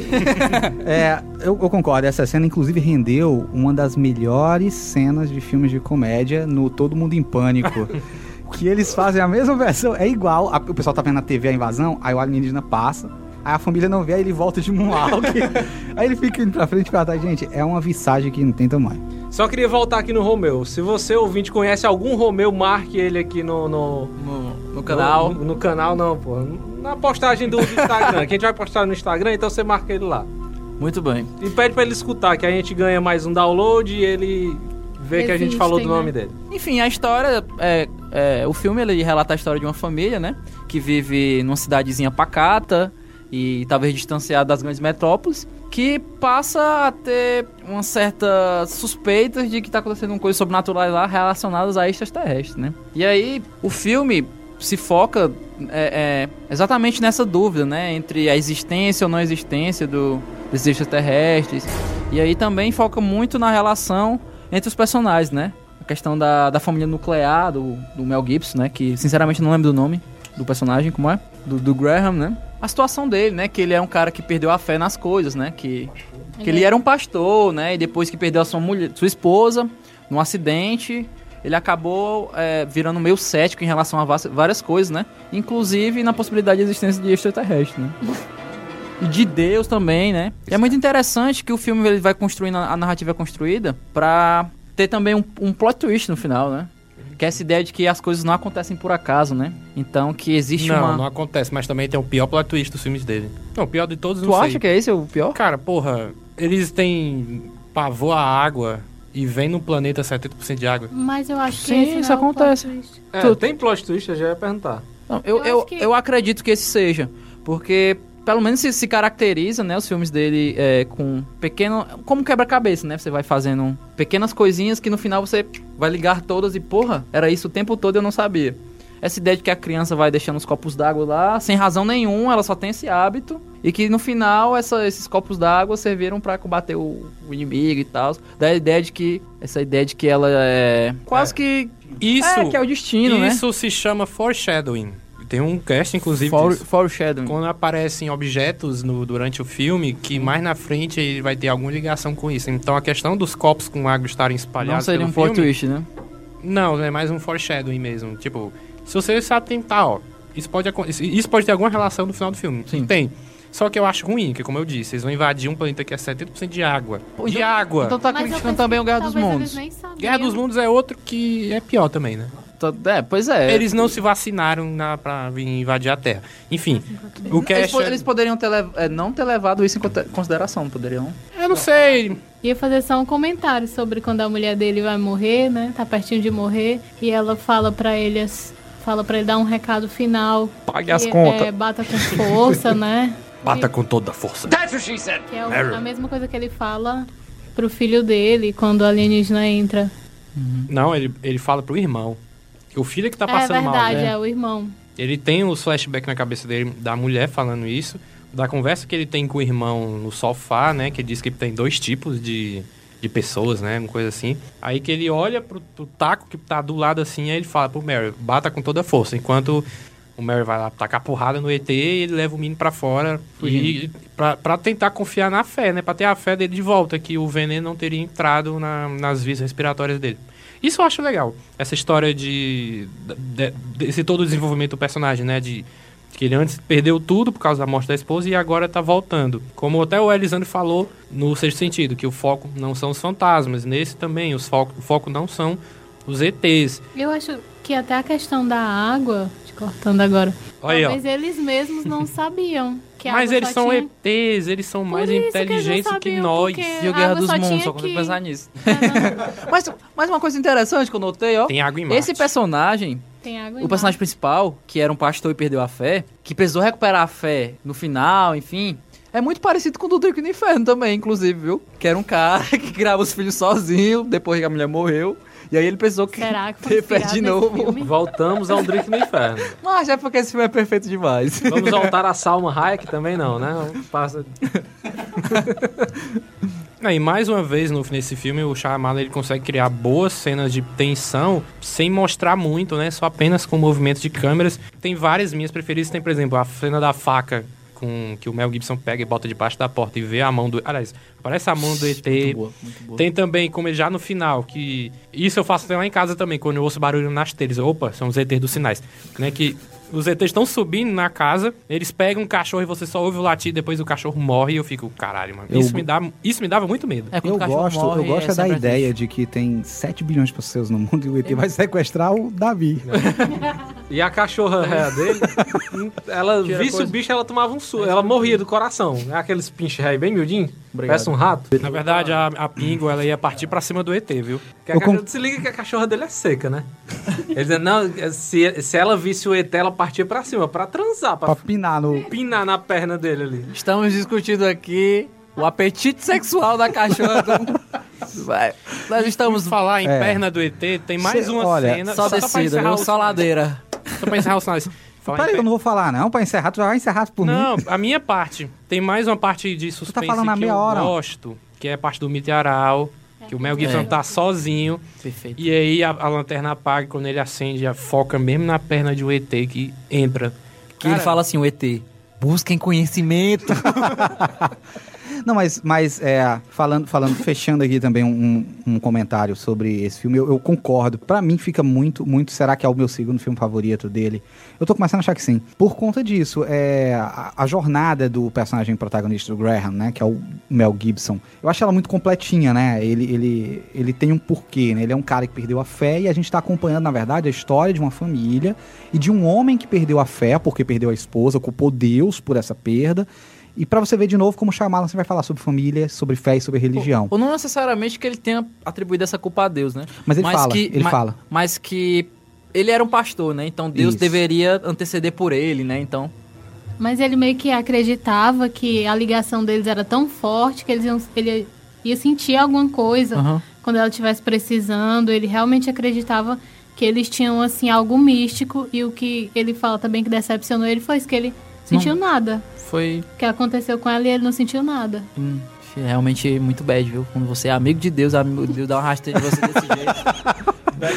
Best Mas, mas é, e o filme, o filme na verdade, ele, ele não é um filme sobre alienígenas. Ele é um filme sobre uma pessoa que Uma tá família, né? Que tá na mas bad. é sobre uma família, mas é muito mais sobre ele. É um Quem- filme sobre ele. que ainda não, que ainda não soube lidar com a perda, né? Que isso, é um filme sobre o luto, é um filme sobre, sobre fazer as pazes, sobre lidar com aquele sentimento da perda, sobre reencontrar o caminho da fé, sobre reencontrar o caminho de Deus. Que o Shyamalan é um cara religioso. Aleluia. Você, você acreditando nisso ou não, é, é, uma, é uma escolha dele, da- das temáticas dele.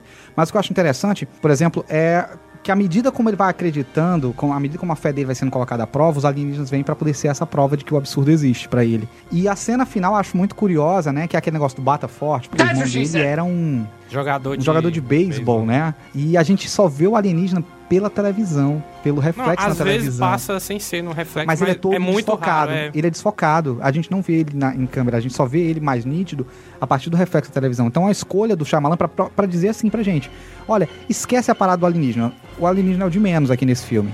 Eu concordo com a historinha da água, mas de novo, gente, é, é uma coisa fantástica. Ah, verdade. Mas também você pode pensar assim, que foi uma escolha dele, dado a falta de dinheiro. Até porque a gente também não sabe. Aí o, o, o senhor Dharma tava problematizando: ah, mas os alienígenas vieram para um planeta, 70% de água, sendo que eles são alérgicos à água. A gente vai perguntar. É, quais são as condições desses alienígenas? Por que, que eles vieram? Será que eles iam fazer uma colônia de exploração? A gente não sabe, não sabe Só nada dos alienígenas. Nem todas as pessoas- Mas o que eu tô dizendo pra você é isso. Será que eles não vinham pra cá só pra transformar na colônia? Será que eles não foram forçados? A gente não sabe. Então a gente não pode dizer que tava errado. Pode ser que eles não tinham outra escolha. É, sacou? Ninguém, ninguém, Ninguém, sabe, isso não é desenvolvido. Então não dá pra dizer que é um furo. Eles erraram o caminho, o GPS do Uber. Eles Ele não abaixou os vidros, Era- ó, foi era sal. O Waze, né? É o Waze. É o Waze. Mas é muito isso, sabe? Então eu não considero nem isso um furo. Agora eu acho muito interessante, e aí eu concordo Tem, demais. o- tem outra coisa, né? Tipo, desculpa te interromper, mas essa ideia de que todo extraterrestre tem a tecnologia mais avançada que a gente, sabe mais que a gente, então eles são é, geneticamente perfeitos, é, intelectualmente melhores, Sim. e, né, sempre rola isso, mas não necessariamente, né? Eles podem, sei lá, ter descoberto o... o como Eles é podem ter um tipo de combustível É. natural mais fácil. Ma- tem é, mas saber. nem por isso eles são necessariamente mais inteligentes que a gente, É, por tecnologia tem a ver muito com recurso também, né? Inclusive, se eles fossem, eles não viriam pro planeta de 70% de água, né? Se eles fossem mais inteligentes.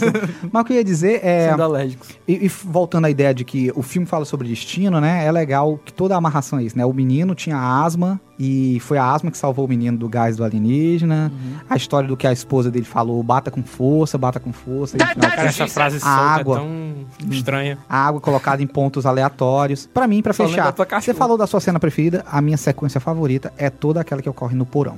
que eles estão tentando entrar, Tenso. assim, os alienígenas com bola de estratégia. Tem entrar outra cena boa ali, né? Que o menino tá encostado na E de parede repente e aí o bicho- aparece a mão do ET. Sim, é legal.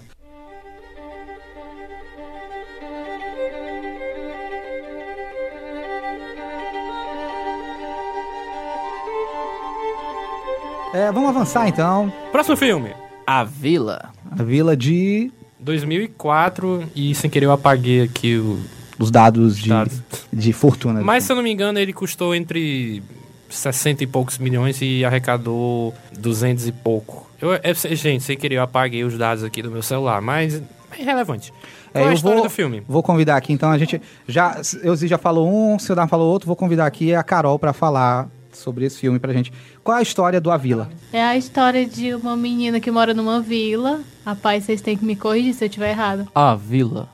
E ela é cega e o filme trata da jornada dela de sair da vila Pelo pra- rio, né? Isso aí não é o Bird Box, não. uma coisa assim. né? e tem uma fera também, né? Um monstro que veste, É. tem uma manta vermelha, Vermelho de que assusta novo. a população da vila e que, tipo, o, o cara lá, o líder, vamos dizer assim, da vila, diz que você não pode sair justamente porque tem essas criaturas lá na, na floresta. Só que acontece um incidente com o Joaquim Fênix, que eu acho que é a irmã da, da protagonista cega. Errou! E ela, é- ela, ela, ela segue nesse caminho de atravessar a floresta para conseguir remédios, né? Numa uma cidadezinha vizinha. E esse é o mote do filme, tipo, explicando bem geralzão. Porque o cara só vai levar a facada do Joaquim Fênix bem lá pros 40 minutos de filme, sei lá. Uma hora, talvez. Acho que é uma hora. Facada? Que facada? Ele leva uma facada do Adrian Brody, pianista. Fa- facada do Bolsonaro. Ele leva uma facada do, do pianista lá. Mas saiu sangue é essa? Aí o, o plot twist do filme, na verdade são dois plot twists do filme, né? Que não tem monstro nenhum. São pessoas que se vestem daquela, das roupas de monstro. Tipo o 13 terceiro guerreiro. Eu não vi esse filme. Aí, Sim. É o nosso cinéfilo aqui. É o que tem. nem sei que filme é esse, na verdade. É. Solta o e-mail aí. pessoal da polícia. Ó, viu, galera? É, manda e-mails para. Mande seu currículo para coffeecast.gmail.com. Se você- Nem de foto. Não precisa nem de foto, bota só a sua filmografia. Não liga, quer saber... É, aí assim, ela, ela, por ser cega, ela usa o tato dela e ela descobre, né? Que eu não lembro muito, mas ela acaba descobrindo que é uma roupa. E, e um dos monstros lá que tá perseguindo na floresta é o próprio pianista lá, que deu uma facada no Joaquim Phoenix. Né, e ela descobre pela voz do cara. O outro plot twist que também é massacrado pela crítica, que si eu nem acho esse plot twist ruim. É de que quando ela, ela pula o muro do fim da vila, ela, ela encontra um carro da polícia nos dias atuais, e aí você percebe. A, a, a história do filme não se passa coisa nenhuma, sei lá, 1700 e alguma coisa, não sei qual é o ano. Não se passa, se passa nos, anos- nos anos atuais. É, eu e acho, tem eu uma acho que. só não lembro qual pro, é. pro ouvinte é, não ficar perdido, porque eu tô vendo que a sinopse está sendo feita de uma forma muito aleatória, né? É, não, não se entende esse plot twist se você não explicar, por exemplo, que o filme é um filme de época, né? Ele se passa num vilarejo, daqueles vilarejos puritanos da, da, nova, da Nova Inglaterra, né? Que é o- o- os terrenos norte-americanos, dos colonos. Eu Não sei se era vitoriana, mas trata muito de uma rotina de colonos, daquela galera que veio do- da, da Inglaterra para os Estados Unidos para tentar a vida, eles eram donos daquela terra, e tinha uma vila que era isolada numa floresta, por uma floresta, e que os aldeões da vila, né, os mais velhos, eles mantinham a vida isolada do resto do mundo, porque eles diziam que a floresta era guardada por monstros, você não tinha como passar por ela, porque a, a vila era protegida. E tinha toda aquela coisa da Idade Média, né? De você ter medo, você tinha medo do demônio, de novo a religiosidade, né? Você tinha medo é, do pecado, você tinha medo de tudo isso. Era uma vila muito religiosa, muito puritana e muito tradicional. E tudo indicava que era um filme, sei lá, da década do, do século XVII, século XVI, talvez. Só que aí quando a gente chega no final do filme, o, prime o primeiro plot twist é de que os monstros eles chegam a aparecer em alguns momentos você fica, meu Deus, que monstro bizarro, porque tem umas oferendas que a- a- os aldeões fazem de tempos em tempos para aplacar a ira dos monstros. Aí mais na frente a gente descobre que os monstros na verdade são pessoas fantasiadas, que tem alguém querendo impedir eles de fugir para o mundo, Pra ver o restante do mundo. Aí você fica intrigado, por que, que essa galera não pode ir para outras cidades? Aí até que acontece isso que o senhor Dharma falou pra gente, quando a, a protagonista, que é a Bryce Dallas, né? Bryce Dallas Howard. Howard, ela consegue fugir, ela mesmo sendo cega, e ela chega numa pista asfaltada, e você passa o filme inteiro achando que você tá vendo um filme da do século XVII, tem uma pista, e uma viatura de polícia encontra ela, aí você descobre que, na verdade, o grande plot twist é esse, na verdade, o filme é contemporâneo, e a- o- os anciões daquela, daquela família fizeram um pacto na geração anterior de que eles não concordavam com o mundo capitalista, eles não concordavam com o modo de vida americano, e eles resolveram Ah, criar uma comunidade. Esse era desculpinha, eu não lembro dela. Era. dela. Os anciões, eram as, as principais famílias da vila, em gerações atrás, tinham feito esse acordo de se isolarem ali e criariam os filhos deles sem influência da tecnologia, do capitalismo e do mundo. Aí eu digo assim, tá errado.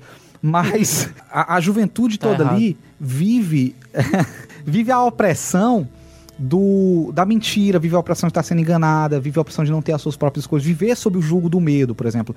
E de novo naquele regime medieval, em que a religião e, e a, a fé católica ela controlava os fiéis a partir do medo. Eles repetem isso, né? Tem um tribunal parecido com a Inquisição, em que eles fazem os julgamentos dele, né? É tipo um conselho dos anciões.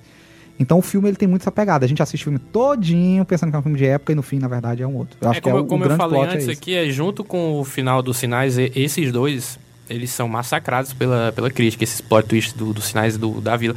Mas, particularmente, eu, eu acho ok. Eu. Assim, tirando os sinais, né? Da questão da água. Mas eu gosto do final da vila.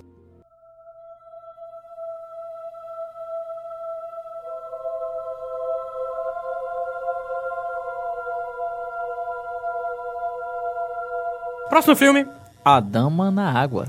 Esse, esse é o primeiro filme do Shyamalan que eu não vi, então eu queria que o Grão Mestre contasse rapidamente. E os dois primeiros que tu disse que não existia, que tu disse. Mas eu não- ignoro esses filmes. O primeiro pra mim é Sexto Sentido. Ah, tá bom. Então eu queria Legal. que o Grão Mestre, já que ele assistiu hoje, que acha um bom filme, apesar de ser bem massacrado também. Eu tô pensando em assistir, porque ele falou super bem, vamos ver. Queria que ele falasse rapidamente aí. É, na verdade, eu vou deixar pra Carol falar que ela assistiu e eu vou só desenvolver. Ah, mas antes, eu vou só dizer a informação técnica. É o foi o primeiro fracasso dele, porque custou primeiros? 70 milhões. Eu ignoro a porra daqueles filmes, cara. Dama na Água custou 70 milhões e arrecadou 72,8. Quer dizer Então- que você arrecadar 2 milhões é fracasso? É. Eu queria arrecadar 2 milhões. E ser um fracasso. Isso é um fracasso. Eu só sou um fracasso sem arrecadar mesmo. Qual foi o ROI desse filme? pai? não entendi o que ele falou. Vai, Rocha aí, Carol. A história do filme se passa com. Zelador. Ele é, ele é bem estranho, acho que ele começa assim, te enganando. Ele tem umas animações bem legais no começo. E até pelo nome do filme, eu achei que ia ser um filme mais místico. E na verdade ele é bem simples mesmo. Se passa num condomínio. E a mina Com minha- síndico, Alphaville. Alphaville. Não. Jardim é das tipo Serras. aqueles dados pelo Minha Casa Minha Vida. Tá mais nesse Pode nível crer. aí. E aí, meio que chega uma ninfa dos mares, que no filme eles chamam de Nars, né? Tem uma lenda, uma profecia, e vai se desenrolando, ele vai descobrindo o papel das pessoas dentro dos próprios condôminos, dentro da lenda. Tem um conselho, aí tem um curandeiro, um guerreiro. E ele vai descobrindo as pessoas dentro daquela lenda. Que é uma vila de legal. RPG, pelo jeito, né? É, Tem tipo uns personagens. Assim, é, quando começou a falar sobre o filme, né? Que ele começa te enganando. pe- Pelo que o pessoal tava dizendo aqui, eu achei que era enganando porque você inicialmente pensa que ele vai ser um bom filme. E de repente ele te engana mesmo, assim, é um filme ruim. É verdade A isso? gente disse o ano do filme? 2006? pra mim, eu, eu, assim, minha perspectiva, né? O, seu- o Zé Ninguém assistiu esse filme? Assisti. Diga Há você, o que você achou? Muitíssimo tempo A atrás. long time ago. A long time. É isso aí mesmo. Me enrolei aqui no inglês. Ah, também gostei, eu gostei do filme. Não é um- uma obra-prima e tudo, mas o cara sabe contar a história. Mas a história longe de não ser- é boa. Longe de ser um fracasso, né? Mas também É, na a história. Ele história- a contou história bem é uma boa. história ruim, pelo que eu entendi. Exato. é, A história não é boa, mas ele sabe é, contar a história. Eu acho que ele peca também, como a gente falou no começo, que é, é, ele fica soltando piadinha pros críticos, né? Ele se preocupou muito em ficar soltando piadinha pros críticos dentro do filme dele e não desenvolveu tanta história. Mas a- a- a- o filme é bem executado. Eu, um- eu- eu acho que tem uma coisa, um personagem que eu acho muito estranho, que é um cara que só tem um braço que é malhado, né? É. Ele só malha aquele É, é braço, muito aquele tosco. lado, sei lá. É, é muito tosco, muito estranho. Ele é o soldado invernal antes da Marvel. Aí você pensa nesse cara e pensa na frase. Como é? Batman mais forte, é? Bata com toda a força. Bata com toda a força. Eu acho que é um universo compartilhado, né? Real, ele tinha pensado na questão do universo compartilhado há muito tempo. Ah, então é verdade a história do, do fragmentado e corpo fechado, é verdade. E com isso a gente acaba esse. Por favor. É, e complete aí, porque eu não vi esse filme. Não, mas eu vou, vou pegar emprestado a perspectiva que o Zé Ninguém trouxe pra gente, né? O filme de fato. O filme de fato é protagonizado pelo Paul Giamatti, que é o, o zelador, né? Que, que a Carol falou agora há pouco. E. Eita, tu- Mas não tem nada contra isso, né? Esse zelador.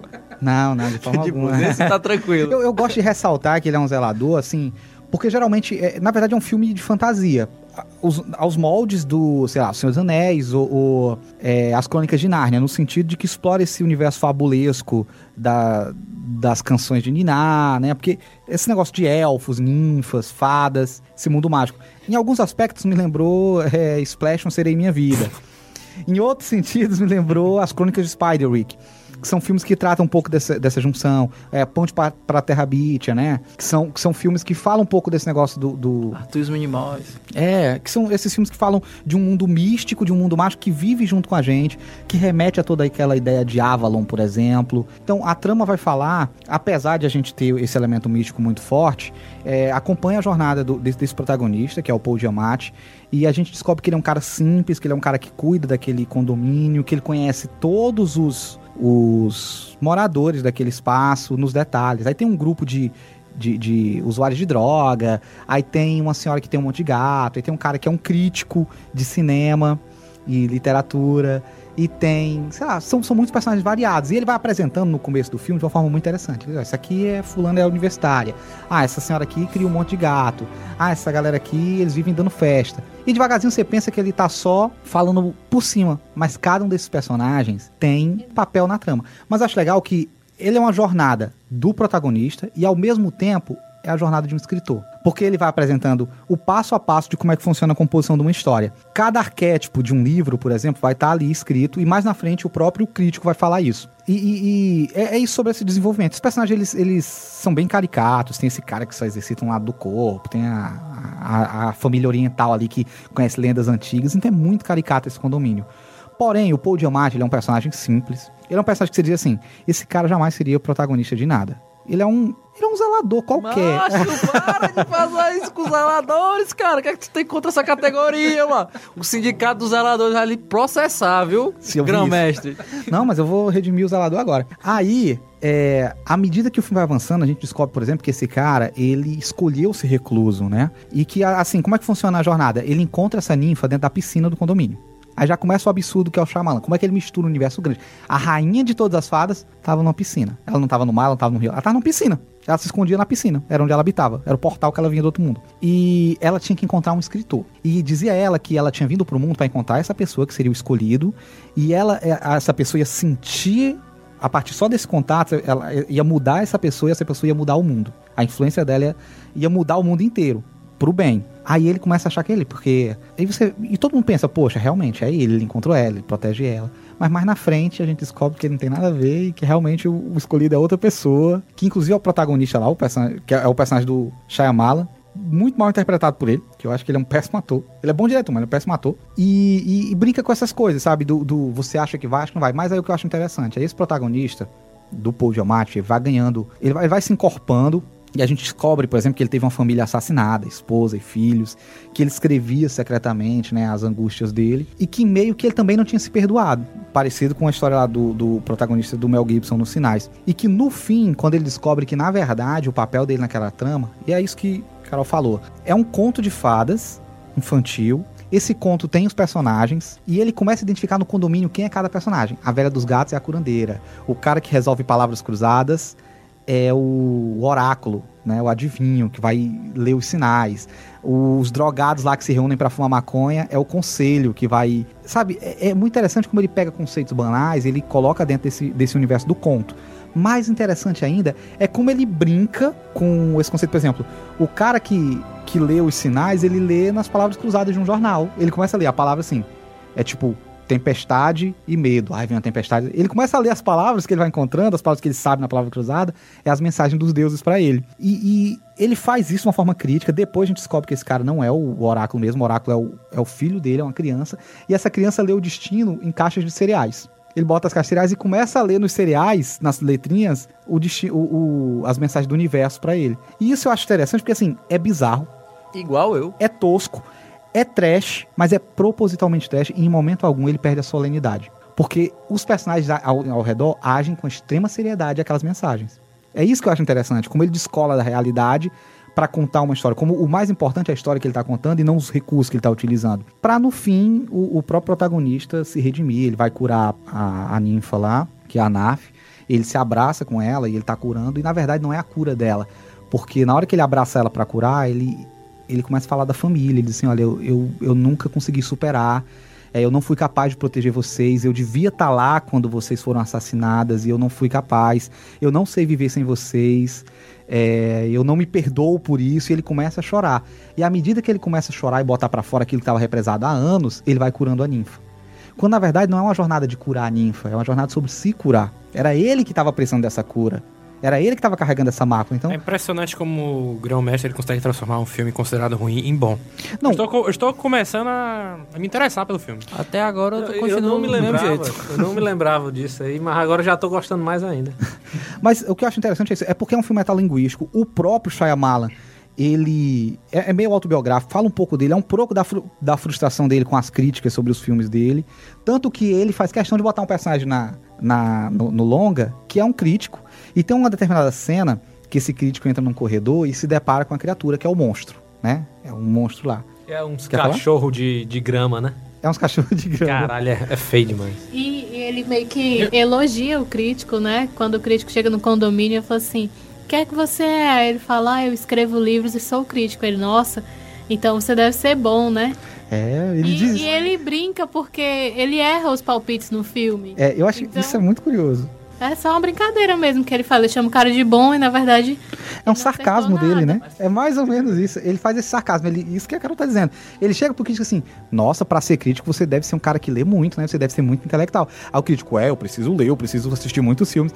Aí chega no filme o cara erra tudo. Aí é mais ou menos assim, galera, não leve em consideração a opinião de crítico. Também tem um momento que eu achei muito interessante que ele falou assim: Ah, você não ia assistir um filme? Aí o crítico fala: É, assisti sim um filme de romance. Ele, você gostou? Ele, não. Odeio filmes assim. O casal se reconciliou na chuva. Odeio essas coisas. É tipo. É, tipo esses clichês. Aí ele falou assim: Ah, mas não será porque o, o próprio zelador, né? Ele diz. Não será uma ligação da chuva com uma Renascer. cura ou, ou- Purificação. pu- cura, purificação, uma nova etapa, não será isso? Ele falando da semiótica da, Das do- cenas. das cenas. Aí o outro falou, não.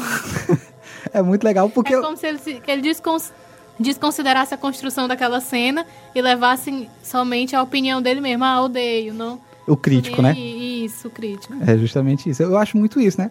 Porque é é ele dizendo, olha, um zelador faz uma crítica mais interessante do que o crítico. Porque o crítico diz isso que, que a Carol falou. O crítico diz assim, ah, essa cena aí de chuva não tem nada a ver não, mas o zelador, será que não é uma cena que remete à purificação, ao perdão e tudo, né? É um zelador. Mas mais na frente, como eu tava dizendo, quando ele encontra o monstro, o crítico encontra o monstro, o crítico para, aí o monstro para na frente dele e ele diz assim: Nossa, isso aqui está similar a uma cena de filmes de terror onde um, um personagem coadjuvante banal, geralmente odiado pelo público, tem algumas falas engraçadas para tentar se redimir. Aí o monstro fica parado olhando. Aí o crítico vai e continua. É nesse momento que eu corro, chego na porta, fecho ela e você quase me pega, mas você para por alguns centímetros não consegue me pegar. Aí ele vira e sai correndo e o monstro mata ele. Quer dizer, até nessa hora o crítico erra na crítica dele. É, é genial. Obrigado por dizer que ele morre no filme, agora... É, mas não é o protagonista, é o crítico sei, vai qualquer. Você não ia esperar, mas... Enfim, Mas mais uma vez ele, ele Agora aponta ele essa tá dizendo questão. Que não vai assistir porque tu disse que o crítico Porque o morre. crítico morre e ele é o crítico. Primeiramente, ele disse que não ia ver esse filme, porque ele não estava interessado. Aí o Elisandro, com sua deixou capa- o filme bom. O grão-mestre, com sua capacidade sublime de, de lábia, conseguiu deixar o filme bom e depois fez um plot twist, fazendo com que você não mais assistisse o filme. Esse cara é incrível, vou te dizer. Tá vendo como qualquer um pode fazer um plot twist e, deixar as e histórias mais interessantes? Fica... manda ou não manda currículo, galera? Eu, eu só não gostei da fala do Elzi agora, do qualquer um. Vou seguir pro próximo filme. É, só pra Fim. fechar aqui, peraí, só pra fechar aqui, a gente tem é, Bryce Dallas Howard fazendo o papel da Story, que é a ninfa no filme. História. O Paul Giamatti tá nesse filme, representando o. interpretando Zelador. o zelador Cleveland, que até agora era só zelador, agora ele tem nome, viu? Cleveland. E Que a nome. gente tem o Jeffrey Wright, foi minha surpresa. Jeffrey Wright interpreta o Mr. Dury, que é o oráculo, a gente pensa que ele é o oráculo. E pra quem não lembra dele, ele é o, o Bernard de Westworld. Is this real? Is this real?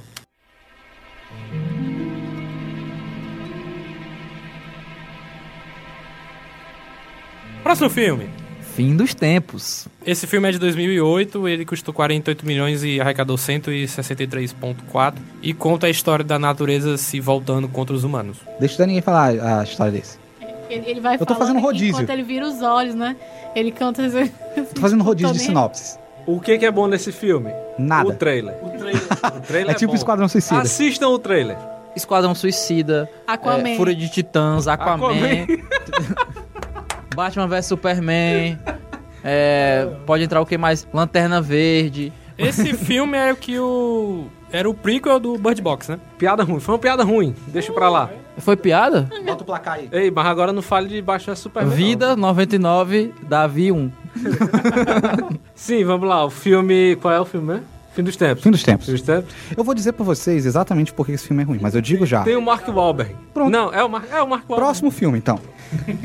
Quem é o protagonista? Marco conta, Wahlberg. Conta a Próximo. história da natureza que está revoltada com a, a humanidade e manda o vento matar todo mundo. Matar todo mundo não, né? O vento traz uma substância química, sei lá, alguma coisa assim, e as pessoas se suicidam quando entram em contato com o vento. Isso é o Bird Box. Não, Não é o Bird Box. é quais? É quais? É mermi, mas não é. é a mesma coisa. Mesmo que comparar duas cédulas de 3 reais, Na mano, verdade, duas vale nada. O fim dos tempos é que veio antes do Bird Box. É, mas o Bird Box ele é inspirado numa obra literária, né? Não. Que bem Não, antes- não, ele é um livro, mas o livro veio depois do fim dos tempos. Sério? Porque eu pesquisei, o autor disse que ficou com medo de publicar porque era parecido com o fim dos tempos. Sério mesmo? Sim. E, e e ninguém. Ó, mas o é Processou sobre. Night plágio? Vamos lá. Ele tá dando de. É, Tem mais alguma coisa pra falar É desse filme? tanto tapa nesse, nesse cast que tá saindo é um Mas tem, um, pugilismo. tem, o, tem o Mark Wahlberg falando com a planta. Não, mas é, é mais ou menos isso. A é, planta tem, tem umas... atuando mais do que ele. Mas é, cara. O destaque de atuação pra, de Samambaia. Samambaia. E o Oscar de melhor atuação do O Oscar de melhor planta vai para o Mark Wahlberg. Por aí, por aí.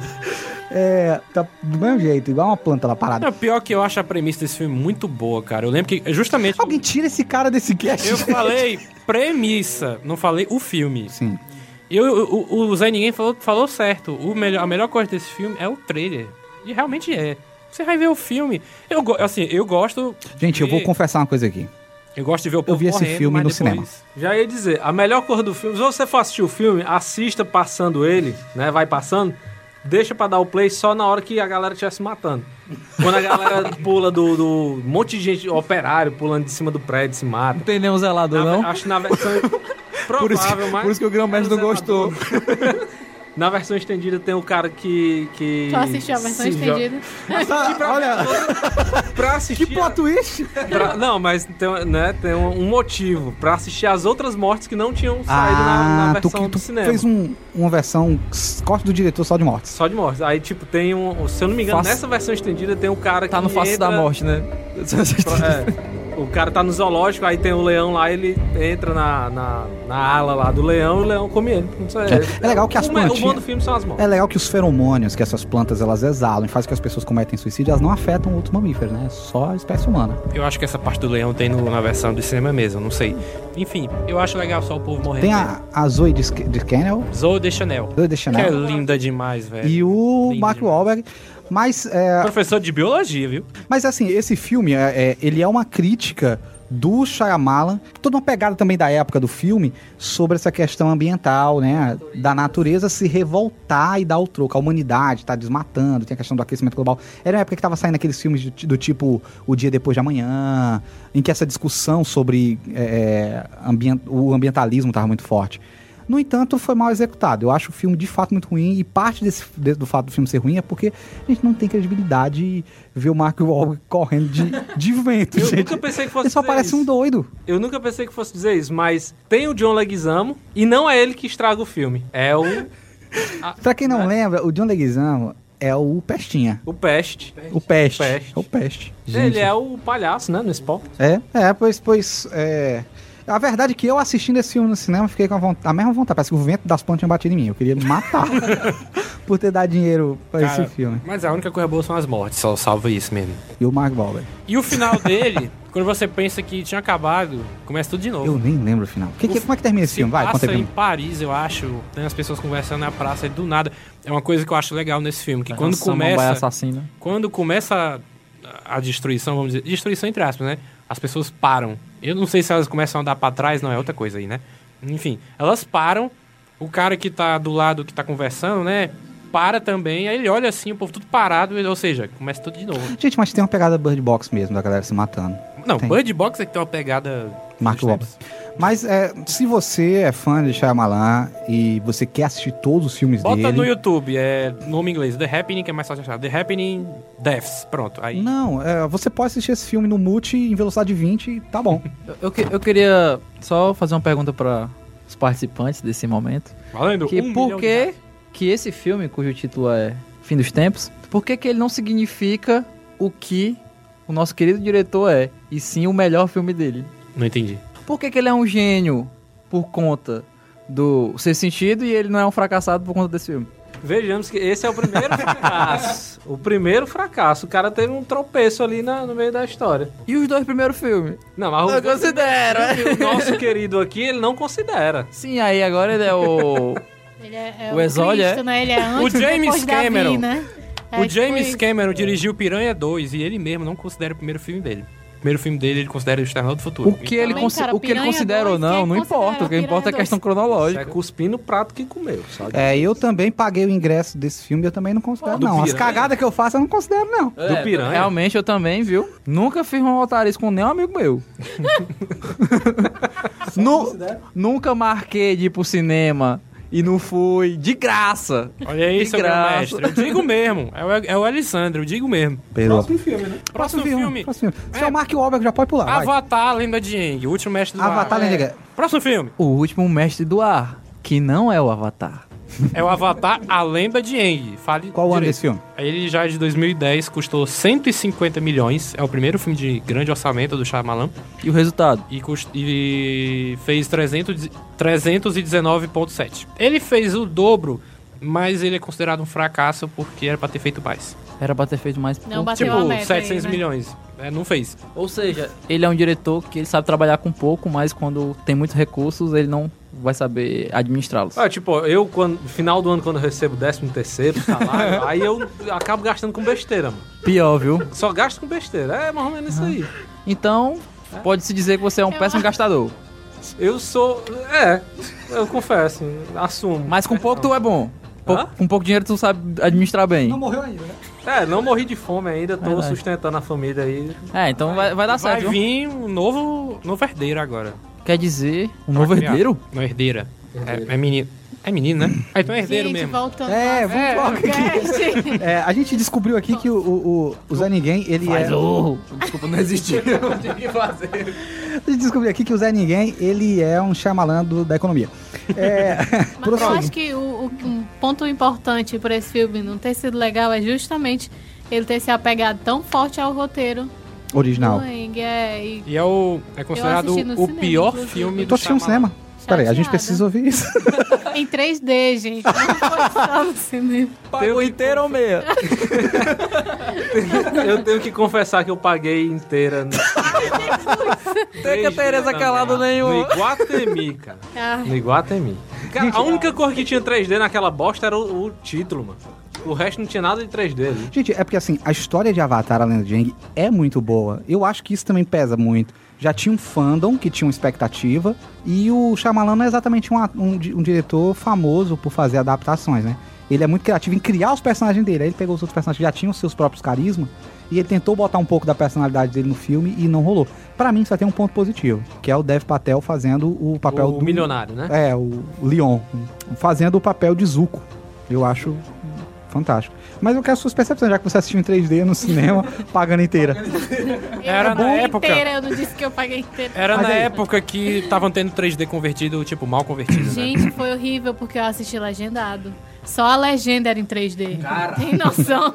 Eu Mas me senti enganada. Gostou do filme? Você que assistiu a animação e o Assisti filme. tudo. O que, que você me diz? É eles, bom? eles tentaram dar uma adaptada, né? Mas ficou bem fiel a animação, mas Então ficou bom. um live action, né? Tipo o da Netflix.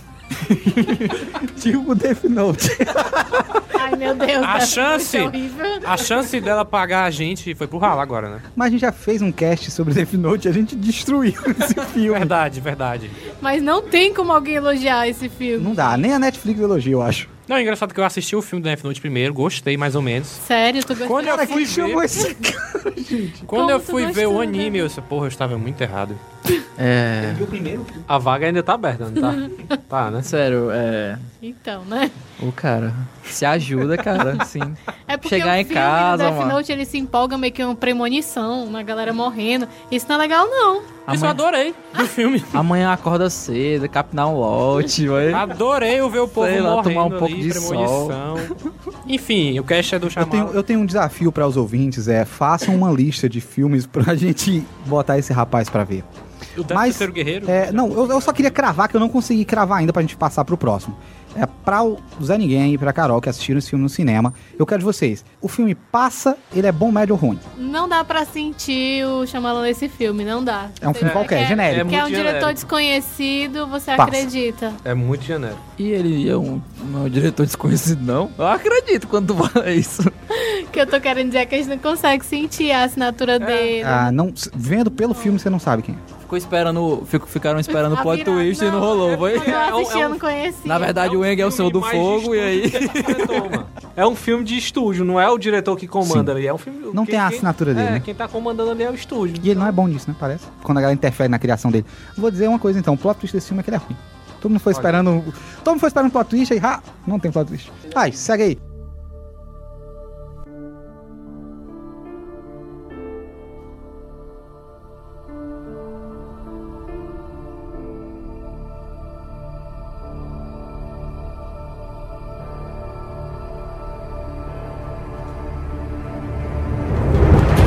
Próximo filme. Depois da Terra. Esse tem o Jaden. novo, de a gente novo, de precisa novo. falar de- desse filme também. Ai, mas eu tenho o Jaden e o Will Smith. Pai filho. O Will Smith. Ah, eu tô ligado nesse filme. Depois que ele fez o hit Conselheiro Amoroso, nada mais dele prestou. o melhor dele foi esse. Não, cara, Ele- tá bem no A Procura da Felicidade. Também acho. Eu chorei. Sete vidas também tá bom. Ele vai ser o gênio da lâmpada, né? No Aladdin. É, que não tá azul, né? Vamos lá. Ainda. Vai ficar. Mas o azul. cast é sobre É, eu derrubei a minha agora. Depois da Terra, né? Dispersos não além, Porra. né? Então, e depois Terra. desse filme? Depois da Terra, Filme de que ano? sei lá. O filme é de 2013, Sério? custou entre 130 e 150 milhões e arrecadou 243,8. Fracassou também. Fracasso total, né? Não conseguiu fez nem nem... duas vezes. Eu acho que não tem muito o que falar, né? É um filme com... Sinopse. A Terra foi destruída. Uma- um clichê, muito clichê. A Terra foi destruída e precisava-se de... Vai. Não, eu não lembro muita coisa, não. Eu lembro que tem o Jaden Smith, que é ruim, é a participação. Eu só lembro dele. que é ruim, né? É. Pronto, sinopse. É, a gente tá falando de um futuro é, é, cyberpunk. Né? Não, não sei se cyberpunk porque ele não é distópico, mas um, um futuro high-tech, né? Uma ficção científica futurista. É, é um. Tem um bambu. futuro. Tem muito bambu. é um futuro onde a humanidade poluiu muito a Terra e a Terra ficou prestes a entrar em colapso. E a humanidade pensou sair da Terra, parecido com o Oli, né? As pessoas. Que é típico da humanidade. Faz a merda, deixa lá e vai pra outro lugar. Que não é nada novo. É tipo eu. Uma história batida. Não, é uma história bem batida. É. É, é vida real. Aí a gente, é, é, a, a pessoa vai lá e a humanidade foi lá e destruiu, enfim, acabou com o ecossistema e fez o quê? Botou uma nave e foi embora pro espaço, para explorar o espaço, para tentar colonizar, para tentar sobreviver e deixou a Terra lá. O que aconteceu é que milhares de anos se passaram e as espécies da Terra evoluíram para se proteger dos seres humanos. Então a Terra ficou sendo conhecida como um lugar hostil à humanidade. Todas as espécies, dos vegetais aos animais, evoluíram com uma ferramenta para, assim, ser letal contra o ser humano.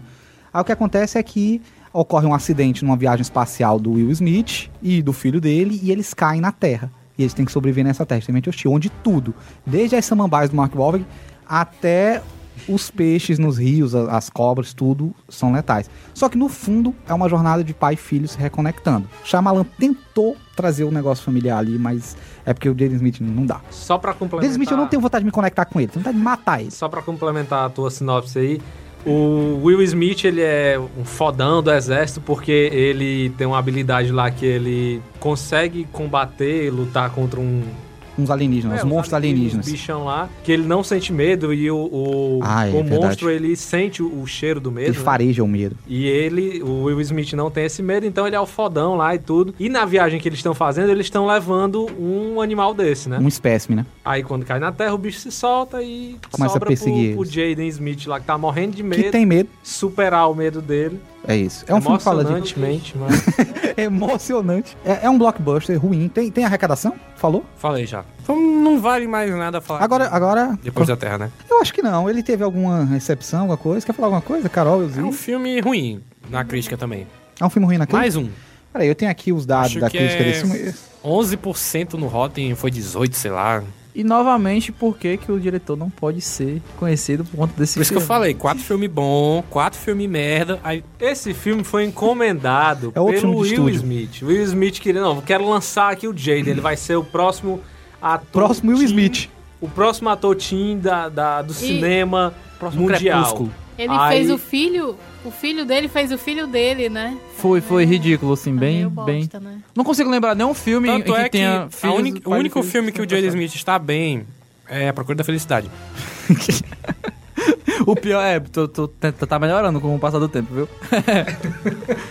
Não, mas se você for pensar. Dois, mas, é. mas sério, pessoal, é. Vocês foram pensar os filmes que tem pais e filhos, assim, tão ligados. Ó, o pior, o pior múmia foi aquele que o filho dele era, era mais velho. O 3 é ruim mesmo. É, o pior. Qua- Deixa eu ver aquele outro que eu te citei mais cedo. Foi, foi a múmia, foi o pior. Foi o Indiana Jones, foi o pior. O paizão com o Adam Sandler.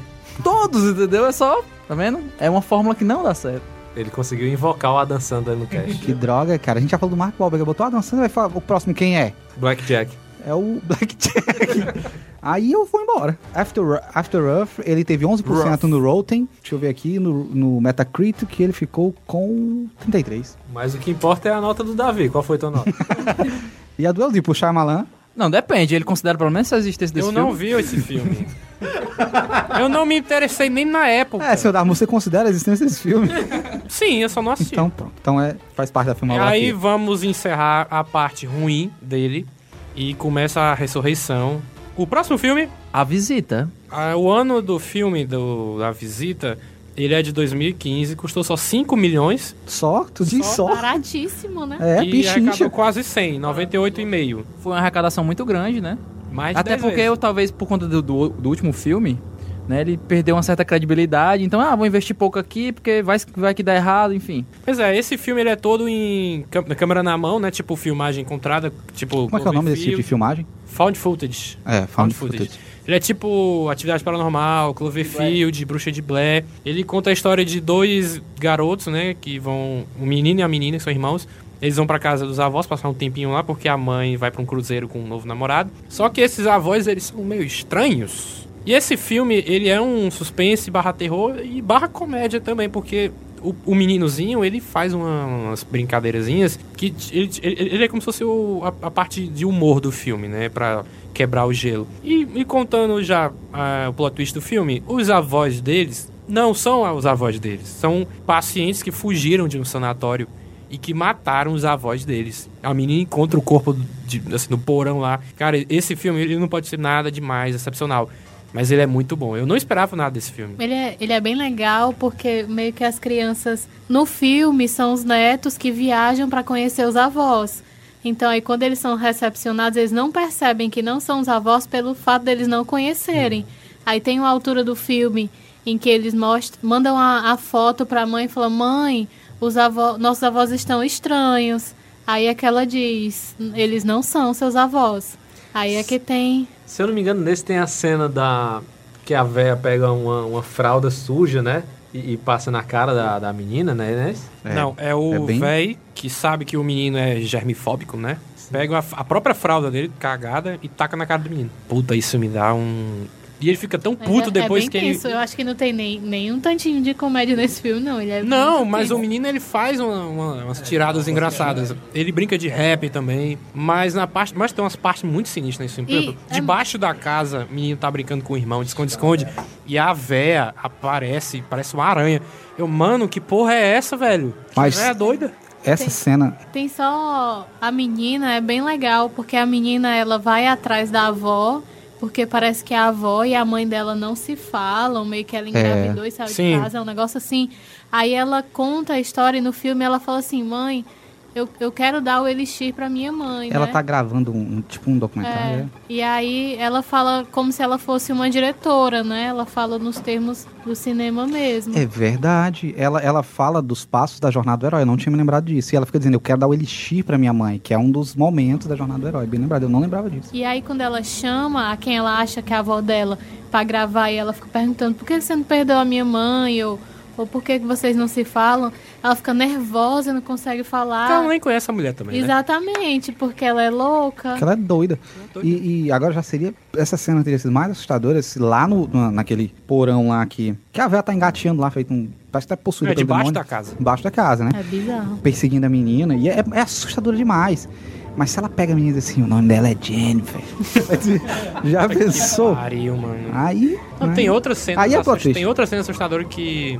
Porque ele- o velho fala, ó, não saiam do quarto. Não abre essa porta. Não abre essa porta em tal horário. E eles têm que sair por algum motivo. E eles veem a mulher correndo nua pela casa. Nua, Eles se batendo nas né? coisas, né? Não, então a hora Eles que ela vai na direção deles, mano, eu- quando eu assisti esse filme pela primeira vez, eu, menino, que porra é E essa? quando ela acha a câmera que eles esconderam? Né? Tu- Um jump scare, né? Do nada. Pá! Assim, ela aparece no meio. Vocês querem dizer mais alguma coisa? Eu vi que não assistiu o filme. O que que você achou Eu desse queria- filme do queria- Shyamalan? Ele ficou com vontade de assistir. Eu fiquei com muita vontade de ver pelo, pelo, pelos comentários do grão-mestre e pelos comentários do nosso colega Sordarmo. Pelos meus comentários, não. Pelos, pelos, pelos colegas da Lady Tyrell. Nem pelos, pelos do Sandro, ó. Pelos gostou. do Santos também, que está muito monossilábico.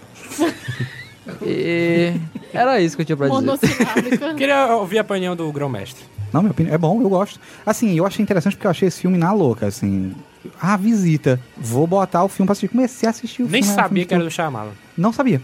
Tava é que assistindo. visita nunca é bom, né? Mas o filme É verdade. Mas aí quando chegou em dado momento do filme, eu tava achando o filme tão interessante, eu falei, gente, quem é esse diretor? Aí pausei no Netflix. Foi daqueles filmes que eu achei aleatório no Netflix. Eu tava lá, zapeando Netflix, aí pausei e vou ver esse aqui. Aí, assim, aí quando eu pausei, eu disse, putz, esse filme do Shyamalan, ele lançou esse filme não disse pra ninguém, porque eu não vi Eu repercussão desse também, filme. eu- quando eu vi, vixe, esse filme é do Shyamalan. Ele fez escondido. Antes de estrear o filme, vixe, então... E eu vi o pôster, o pôster, né, o desenho da casinha, tem três regras, né? Aí o caralho, esse filme deve ser sinistro. Porque uma das regras é justamente, você não pode sair do quarto depois das nove e meia, uma coisa assim. É, eu achei, caralho, esse filme deve ser bom. Mas como tudo no Brasil chega atrasado, eu assisti na internet. Mentira, as coisas ruins chegam antecipadas. E legal que ele, né, pra ele o filme é, é- deve ser bom, deve ser assustador, porque tem três regras. Não sair do quarto depois das nove. Caralho. Porque, é assust... Assustador. Porque aconteceu com ele também, né? Caralho. Ainda hoje é assim, né? Ele usa uma faca pra ver os alienígenas, vocês estão... É, ele dorme com a faca no quarto dele pra proteger a, a pingo do, do, do ZT.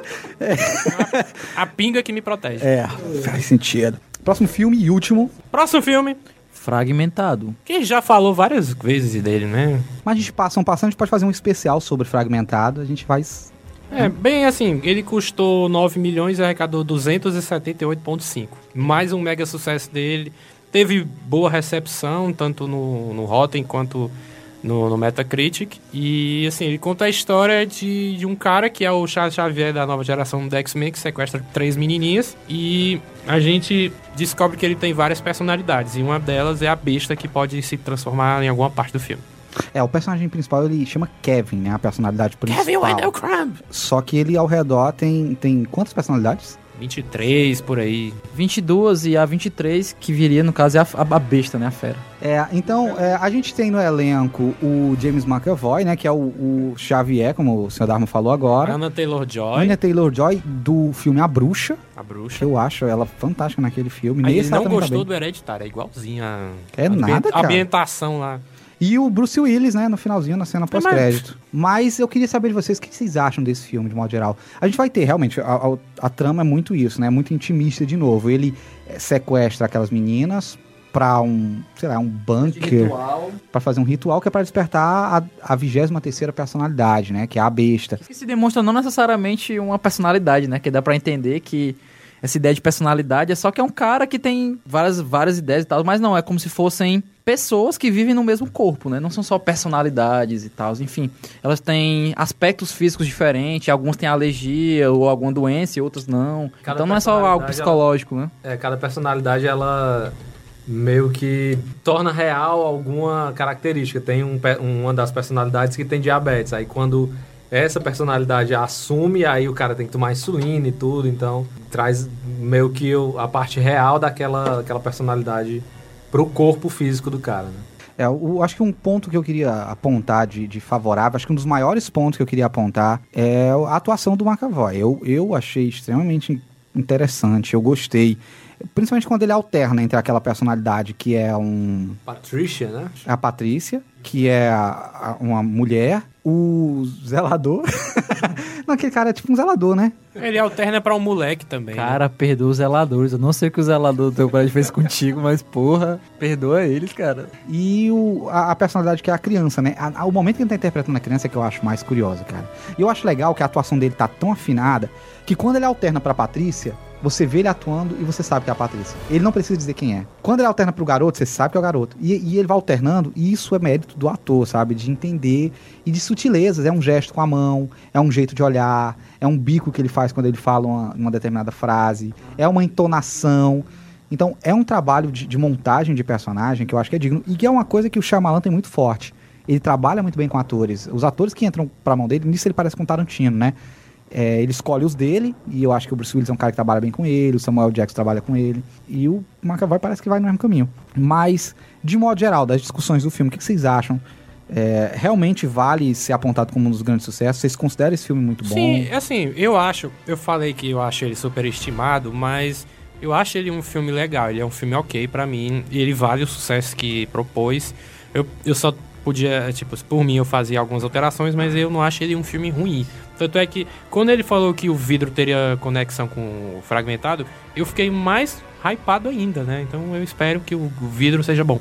Assim, eu fui assistir sem, sem saber nenhum spoiler, sem ver nenhum trailer, sem nada, né? E aí eu peguei realmente o hype do, daquele final bom, né? Tipo, de ser ambientado no, no universo do, do corpo fechado, né? E depois que eu vi o Bruce Willis, eu entrei em êxtase, né? Assim, eu gostei muito do filme, né?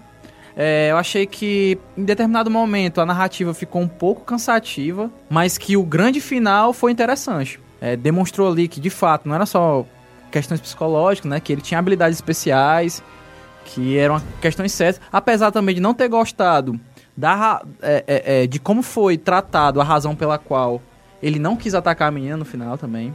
Eu não gostei tanto daquilo, achei que aquilo deveria ter sido melhor trabalhado.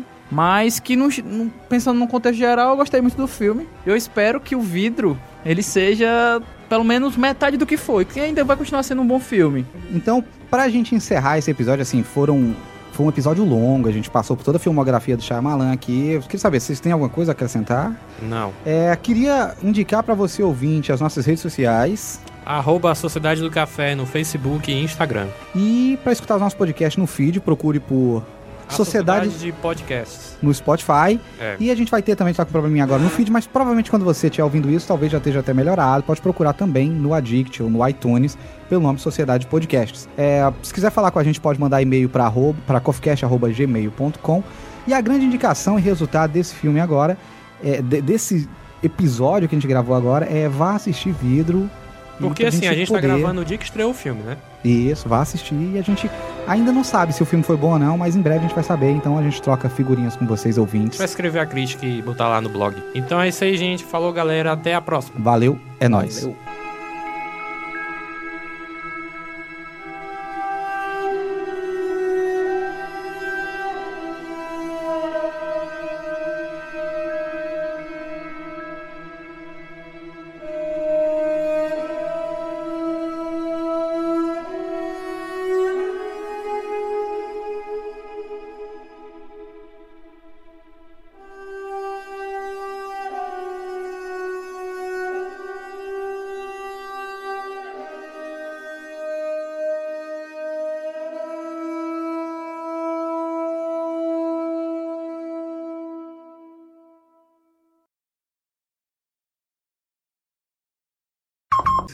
Eu, eu, eu só consigo, eu só consigo pensar em um plot twist que tenha sido tão bom quanto o do Sexto Sentido. Que foi Peraí, o plot dos twist do filmes clube. dele ou Não, de de outros filmes, de todos. Qual? Clube da Luta. Um Que foi tão bom quanto o do Sexto Sentido. Consegue pensar outro? Psicose. Não é da minha época, mas quando eu descobri, eu falei, puta merda, viu? Que, que plot twist.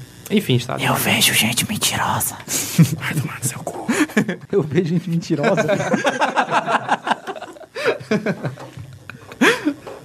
Show de, de gravação.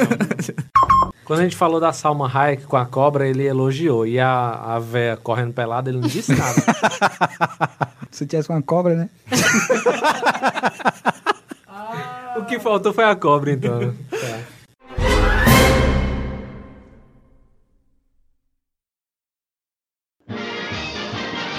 Esse podcast teve edição Davi Cardoso.